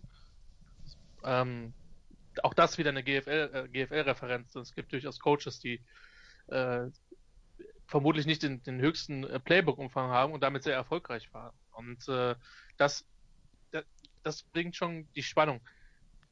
Ist, glaube ich, von den Spielen mit die Partie, auf die ich mich mit am meisten freue, weil ich tatsächlich glaube, dass es in beide Richtungen gehen kann. Gut. Ich mir ehrlich gesagt auch. Achso. Ja, ja, ja, bitte sehr. Drei, drei, drei, Sätze, weil das finde ich das spannendste Spiel ist. Also ich freue mich auch, wenn ich jetzt nur ein Spiel gucken dürfte, würde ich mich für dieses entscheiden. Also das äh, halte ich schon auch für, für das spannendste und hochkarätigste. Und ich würde würd Christian recht geben, ich würde auch mit, äh, mit mehr Pass rauskommen bei den, bei den Ravens, einfach weil diese, diese Defense, ich verstehe das nicht. Ich habe das neulich auch einen, einen Titans-Fan gefragt, ähm, der da ein bisschen tiefer drin steckt. Wenn man sich anguckt, was die da aufbieten, dann verstehe ich nicht, warum die im Pass Rush so schlecht sind, warum die insgesamt, das ist eigentlich, wenn man sich das auf dem Papier anguckt, eine, eine mindestens solide, wenn nicht sogar gute Defense eigentlich, aber äh, das scheint irgendwie sich nicht auf dem, auf dem Feld entsprechend niederzuschlagen. Es war ja auch die letzten Jahre keine schlechte Defense, aber dieses Jahr, das auch jetzt das Spiel gegen, äh, gegen die Texans äh, jetzt äh, gestern, das war ja, war ja wirklich abstrus auch. Also wie man da den, den Vorsprung dann so völlig leichtfertig wieder herschenkt. Klar, da war noch ein Fumble von Derrick Henry bei, aber dennoch, das äh, würde mir würde mir Sorgen machen. Da würde ich auch anstelle der Ravens, auch wenn ihr Laufspiel in den letzten Wochen wieder richtig gut in Gang gekommen ist, das hat ja auch so ein bisschen gehakt zwischendrin. Das ist ja jetzt auch wieder mit mit J.K. All Day und und Lamar Jackson. Das das funktioniert schon mal nochmal ein, eine Runde besser als mit äh, als mit Mark Ingram äh, letztes Jahr oder auch äh, Anfang der Saison, bevor er sich verletzt hatte. Das das ist, äh, da würde ich auf jeden Fall auch rauskommen und, äh, und diese Secondary ein bisschen testen, überhaupt diese gesamte Pass-Defense auch mit, mit den Titans durchaus gegen die Linebackers da. Äh, auf der anderen Seite, ja, Derrick Henry, äh, wirklich eine sensationelle Saison. Ich hätte nicht gedacht, ehrlich gesagt, dass ich nochmal einen 2000 Yard Rusher erlebe, weil es einfach ja ausstirbt. Also sowohl äh, das Laufspiel wird weniger als auch das Laufspiel einer einzelnen Person. Also normalerweise haben die Teams ja doch wesentlich mehr Running Back bei Committee. Und, ähm, aber wenn sich jemand verdient hat, dann Henry, der ja auch äh, gestern wieder einige Spieler halt wie Puppen irgendwie aus dem Weg geräumt hat, finde ich einfach immer wieder eindrucksvoll, wie in einer Liga, die, die ja so sehr auf Physis setzt und wo Physis das A und O ist, dass ein Spieler offensichtlich physisch so viel besser ist als die anderen.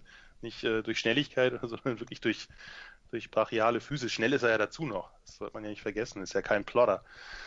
Ähm, ja, und, und ich meine, also ich finde, die, die Titans, wenn ich mir das angucke, haben einfach ein wahnsinnig spannendes Team. Sie haben einfach diese, diese beiden großen Targets mit, mit Brown und Corey Davis. Corey Davis, der sich einfach sehr, sehr gesteigert hat diese Saison. Rechtzeitig, möchte man sagen, äh, für anstehende Vertragsverhandlungen. Eigentlich, und, und, und Tannehill ist ja auch ein Playmaker äh, und hat, spielt ja längst nicht mehr so hasenfüßig in der Pocket, wie er es, wie er es in Miami getan hat. Also eigentlich finde ich, hat das Team viel zusammen, aber gerade in der Defense funzt da noch nicht alles. Und ähm, von daher, es ist, ist ein super spannendes Spiel. Ich würde, also, ach nee, zum Picken kommen wir gleich, von daher müssen wir jetzt auch keine Tipps abgeben, aber das wäre jetzt auch mein Spiel, wo ich sowohl was, was das Schematische angeht, als auch was die Spannung angeht, am meisten darauf hinfieber. Gut, gefolgt wird das Ganze von New Orleans gegen Chicago, Jan. Das läuft auf CBS, auf Amazon Prime und auf Nickelodeon. Ähm, wie sehr kann dieses Spiel die amerikanische Jugend mitreißen, Jan? Stellst du mir Fragen, Nikola. äh, ich glaube Die NFL wird sich aus einem Grund entschieden haben, dieses Spiel ausgerechnet auf einem Jugendsender zu laufen zu lassen. Also, sie hatten ja die Auswahl aus sechs, sie haben sich für dieses entschieden. Sie wussten ja, dass sie auf Nickelodeon sind. Jugendsoziologische Frage quasi. Das ist genau, das, hm? das wäre jetzt spannend. Also ich sag mal so, also das hätten sie nicht gemacht, wenn Greg Williams noch der Defensive Coordinator der Saints gewesen wäre. Das können wir vielleicht vorher mal so äh, festhalten. Ja, es ist in der Tat eine, eine, eine Frage. Ja, vielleicht die Heiligen gegen die Bären, also vielleicht wegen den, also dass man irgendwie, weiß nicht, Titanen ist vielleicht schon zu äh, irgendwie, weiß nicht, zu mystisch oder so. Das könnte Kinder dann äh, den Schlaf rauben. Football-Team, Washington, da sind sie dann verwirrt. Äh, weiß ich nicht. Also äh, macht, macht eigentlich keinen Sinn. Vielleicht die Uhrzeit am Sonntag, äh, das ist halt, äh, dass man, dass es ich nach dem Kirchgang nochmal essen konnte und dann geht's erst los oder so. Ich, ich kann es mir nicht ganz vorstellen, warum, aber äh, das Spiel. Also, dass ein, dass ein Damokong Su nicht bei Nickelodeon läuft, das kann ich nachvollziehen. Also da bist du jetzt aber beim Falschen, ne? das, das weißt du. Also wenn es irgendwen gibt, der den gegen alles verteidigen wird, dann sitzt er hier auf der anderen Seite der Leitung. Von daher äh, hat gestern seinen sechsten Sack äh, noch, noch äh, ähm, produziert, von daher wieder eine hervorragende Saison. Äh, das, äh, nein, lassen wir, lassen wir mal Su weg. Das, äh, aber dieses Spiel kann meiner Meinung nach nicht spannend werden. Wir hatten es ja gerade schon. Äh, vielleicht will man, dass äh, Kinder nicht äh, dreieinhalb oder vier Stunden Football gucken, sondern nur eineinhalb, weil es zur Halbzeit schon durch ist. Wir werden es herausfinden, aber ja, ist so ein bisschen der am, am Sonntag so ein bisschen der Downer äh, am Ende kann es nochmal spannend werden und wahrscheinlich auch, also dass man Browns und Steelers wollte man wahrscheinlich auch nicht im Kinderprogramm haben. Das kann ich auch total Nee, das äh, kann ich auch nachvollziehen, ja. Ist, äh, also nochmal Miles Garrett gegen wen auch immer dann, nicht Mason Rudolph oder ähnlich Scherzchen, also ist ja nun nicht das Einzige, was in der glorreichen Historie dieses, äh, ja doch, man kann schon sagen, Hassduells passiert ist. Das würde ich auch rausnehmen. Aber Bears gegen Saints, was, was, was, was soll man dazu sagen? Das ist eins von diesen zwei Spielen äh, in der NFC, die jetzt nicht die ganz große Spannung versprechen, aber ja, wir werden es rausfinden. Es kann ja sein, dass den Bears irgendwas einfällt in der Defense, wie sie die Saints zumindest so ansatzweise stoppen können und dann müssen sie irgendwie hoffen, dass, wenn nicht Trubisky zwei lange Pässe anbringt oder wieder irgendein Saints-Defender den anderen umrennt oder ähnliches. Aber, ja, aber jo, die Saints haben uns so dran gewöhnt, dass sie in den Playoffs ein Ei legen, dass alle trotzdem gespannt rausschauen werden, würde ich mal vermuten. Mm, ja, aber damit lassen sie sich noch Zeit bis zur Divisional Round. Ich glaube nicht gegen Chicago. also da, dazu sind sie zu souverän, äh, denke ich mir. Und haben ja auch genug Optionen. Äh, selbst wenn der einer mal ein schlechtes Spiel macht, dann sind da so viele Waffen am Start und die Defense ist auch gut. Und äh, die können den Chicago-Lauf gut stoppen. Kann ich mir nicht vorstellen, dass da irgendwas anbrennt für die Saints. Ich möchte nur daran erinnern, dass es das Spiel in der regulären Saison schon gab und die Saints in der Overtime gewonnen haben, 26-23. Nachdem ja, sie 3-13 hinten lagen. Ja, selbst wenn sie es dann in der Overtime wieder tun, äh, ist es nur schwer vorstellbar. Aber naja, mein Gott, es ist die NFL Und der Andreas Renner sagt immer schön, es gibt, da gibt es keine leichten Spiele und die Leistungsdichte ist äh, im Gegensatz zu anderen Football-Ligen hier in der ähm, Breiten, auf den Breitengraden oder eher Längengraden eben ziemlich hoch und dann kann immer alles passieren, aber es ist, ich halte es für recht unwahrscheinlich, dass in dem Fall irgendwie im Upset passiert. Tja, gut, dann letztes Spiel. Steelers gegen Browns. Wir haben es vorhin schon angerissen. Äh, jo, es, es könnte, es könnte physisch werden, es könnte hässlich werden, es könnte vielleicht aber auch spektakulär werden. Wir wissen nicht, was wir da, es hat sowas von Wundertüte und äh, sowohl Browns und Steelers, wenn man die letzten Wochen betrachtet, ist auch alles möglich. Also eine gewisse Spannung ergibt sich ja einfach durch dieses Duell schon. Ja, das stimmt, das stimmt. Also die waren beide ja so ein bisschen ähm, inkonstant in den letzten Wochen auch, äh, wobei ich, man kann auch nicht sagen, dass sich die Steelers so wirklich wieder gefangen haben, weil jetzt haben sie Big Ben geschont. Äh, es ist natürlich auch so, wenn man mit 38 Jahren dann äh, jedes Woche 14, äh, 40 Bälle werfen muss, dann kann man, muss man vielleicht braucht man eine Woche Pause vor so einem wichtigen Playoff-Spiel. Ähm, ich, ja, es ist tatsächlich, ich glaube auch, dass das sehr, sehr knapp wird und ähm, da könnte ich mir wirklich gut vorstellen, dass die Browns vielleicht sogar als Sieger vom Feld gehen. Auf der anderen Seite steht wieder eine Steelers-Mannschaft, die viel, viel Playoff-erfahrener ist, logischerweise, als eine Browns-Mannschaft, die einen Big Ben da stehen hat, der aber auch, also das ganze Offense-Konzept von den Steelers dieses Jahr, das manchmal denkt man ja, man sieht die Patriots spielen, äh, also die Patriots mit Tom Brady, wenn man den Steelers zuguckt. Und das ist schon erschreckend, wie schlecht die tiefen Bälle von Roethlisberger mittlerweile geworden sind und wie selten man die auch sieht, obwohl die Waffen ja gerade jetzt mit Claypool auf alle Fälle da wären. Deshalb, also es ist, ich finde es schwer und es ist auch schwer in den Playoffs zu gewinnen oder schwerer in den Playoffs zu gewinnen, wenn du so ein inkonstantes Laufspiel hast wie die Steelers oder ein fast schon teilweise nicht vorhandenes Laufspiel, wenn dein Quarterback dann Woche für Woche 40, 50 Bälle werfen muss. Da ist alles andere ähm, als eine Favoritenrolle, die die Steelers da haben. Und wenn du auf der anderen Seite dann jemand hast wie die Browns, die vielleicht mit Baker Mayfield auch nicht die große Bank haben, aber jemand, der auf alle Fälle heiß ist und äh, unterstützt wird von eben einem sehr soliden Laufspiel und auch keiner schlechten Defense und mit Miles Garrett jemand, der Druck machen kann auf Roethlisberger, dann wird das eine echt interessante Sache. Und dann noch kommt natürlich diese Divisionsrivalen, äh, diese Divisionsrivalen-Geschichte dazu. Das ist ein super interessantes Spiel, finde ich. Christian, wie, was erwartest du? Also wo steckt es ein? In den Endzonen, in den gegnerischen Helm, in äh, ja. Ja, das wäre jetzt mal der erste Ansatz gewesen. Also erstmal den einen oder anderen Hit nach dem Pfiff des Schiedsrichters, den man blöderweise einfach überhört hat. Ist halt auch laut in so einem Stadion. Vor allem, wenn es leer ist, ja? Ja. Genau. Ähm, das Ding ist halt, wenn du mich vor vier Wochen gefragt hättest, hätte ich gesagt, die Steelers sind nicht die explosivste Mannschaft im Football, aber die kompletteste. Ähm, neben New Orleans und die Chiefs sind nicht, nicht das kompletteste Team der Liga, das ist aber egal, wenn du mal Holmes hast. Ähm, und äh, das, dass sie dann zum Teil offensiv so eingebrochen sind. Ich meine, ihr habt das Bengals-Spiel angesprochen. Washington war nicht gut. Jetzt die Partie gegen, gegen Cleveland jetzt am Sonntag ist nicht wirklich das, was man, was als Einschätzung taugt. Ähm, die erste Hälfte gegen Indy war auch zum Davonlaufen. Mhm, stimmt, ja. Die sind immer noch ein komplettes Team, finde ich. Immer noch extrem gut in beiden Lines. Und das verschafft ihnen einen Vorteil, aber das Spiel ist für mich eine Wundertüte, weil ich einfach denke, ähm, dass enorm viel passieren kann. Und auch Baker Mayfield hat ja einfach sehr, sehr unterschiedliche Performances schon abgeliefert. Ähm, ich glaube, das erste Ziel von, von Pittsburgh muss sein, ähm, das Laufspiel so gut es geht zu stoppen, selbst wenn sie mal das eine oder andere Big Play gegen den Pass abgeben. Ähm, weil ich einfach glaube, dass es für Mayfield schwierig werden wird, wenn er 35, 40 Mal werfen muss. Ich glaube, das ist gut für Pittsburgh, wenn das so kommen sollte. Und äh, ich habe aber keine Ahnung, ob ihnen das gelingt, weil, weil die Browns in den letzten Wochen wirklich zum Teil sehr gut gelaufen sind. Ihre O-Line ist deutlich verbessert verglichen mit den letzten Jahren. Ähm, auch wenn, wenn natürlich jemand wie, wie, wie Joe Thomas in der Line, äh, müssen wir nicht drüber reden, dass es dann, dann nochmal auf einem qualitativ höheren Niveau wäre. Aber das ist so ein bisschen die Spannung in dem Spiel und eigentlich sehe ich Pittsburgh vorne, auch aus den Gründen, die, die Jo eben angesprochen hat, aber eine, ein Rest Unklarheit bleibt halt glücklicherweise äh, auf jeden Fall noch. Tja, Jan, noch irgendwas hinzuzufügen? Ja, also ich, ich bin bei den Steelers einfach vielleicht ein bisschen skeptisch, aber das mag auch der Recency Bias sein, dass wir jetzt halt ein paar Spiele hatten, wo sie wirklich ziemlich übel aussahen.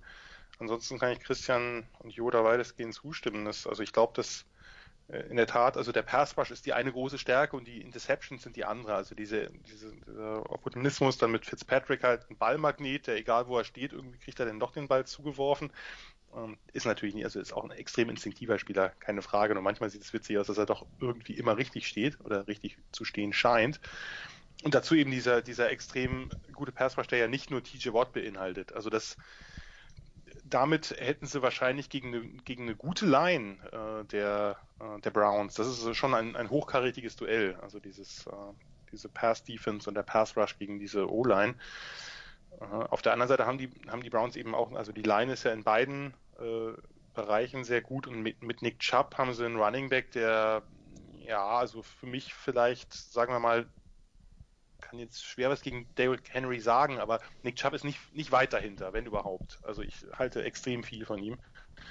Und, ähm, und Hunt ist natürlich ein, ein, wahrscheinlich der beste Backup Running Back der Liga. Also da haben sie schon, da haben sie natürlich schon sehr, sehr viel Qualität und wahrscheinlich müssen sie wirklich mit einem ausgewogenen Gameplan daran. Das haben sie ja in den letzten Wochen so ein bisschen hin und her geschiftet. Mal war es eben mehr der Lauf, mal war es mehr der Pass. Sie haben ja beides, äh, beide sozusagen Ebenen auch erfolgreich gestalten können aber es, es, ist eben so ein bisschen tagesformabhängig und ich glaube, hier wird sehr, sehr viel darauf ankommen. Die, die Offense der Steelers schätze ich als schlechter ein als die der, als die der Browns.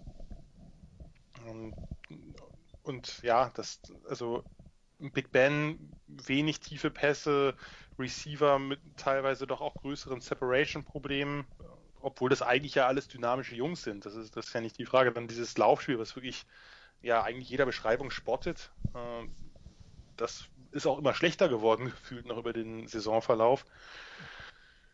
Also, ich sehe, würde fast sagen, aber das ist vielleicht, wie gesagt, zu viel Recency Bias, dass die Browns da einen leichten Vorteil haben, aber das wird auf jeden Fall ein hochintensives, hochenergetisches Spiel. Vielleicht auch der ein oder andere Late Hit. Das ist durchaus denkbar. Äh, kann man sich auch darauf freuen. Ist für mich, wäre es wahrscheinlich jetzt, wenn ich die ranken würde, die Nummer zwei. AFC North Duell, damit ist eigentlich schon alles gesagt. Kurze Pause, dann picken wir gegen den Spread. Bis gleich.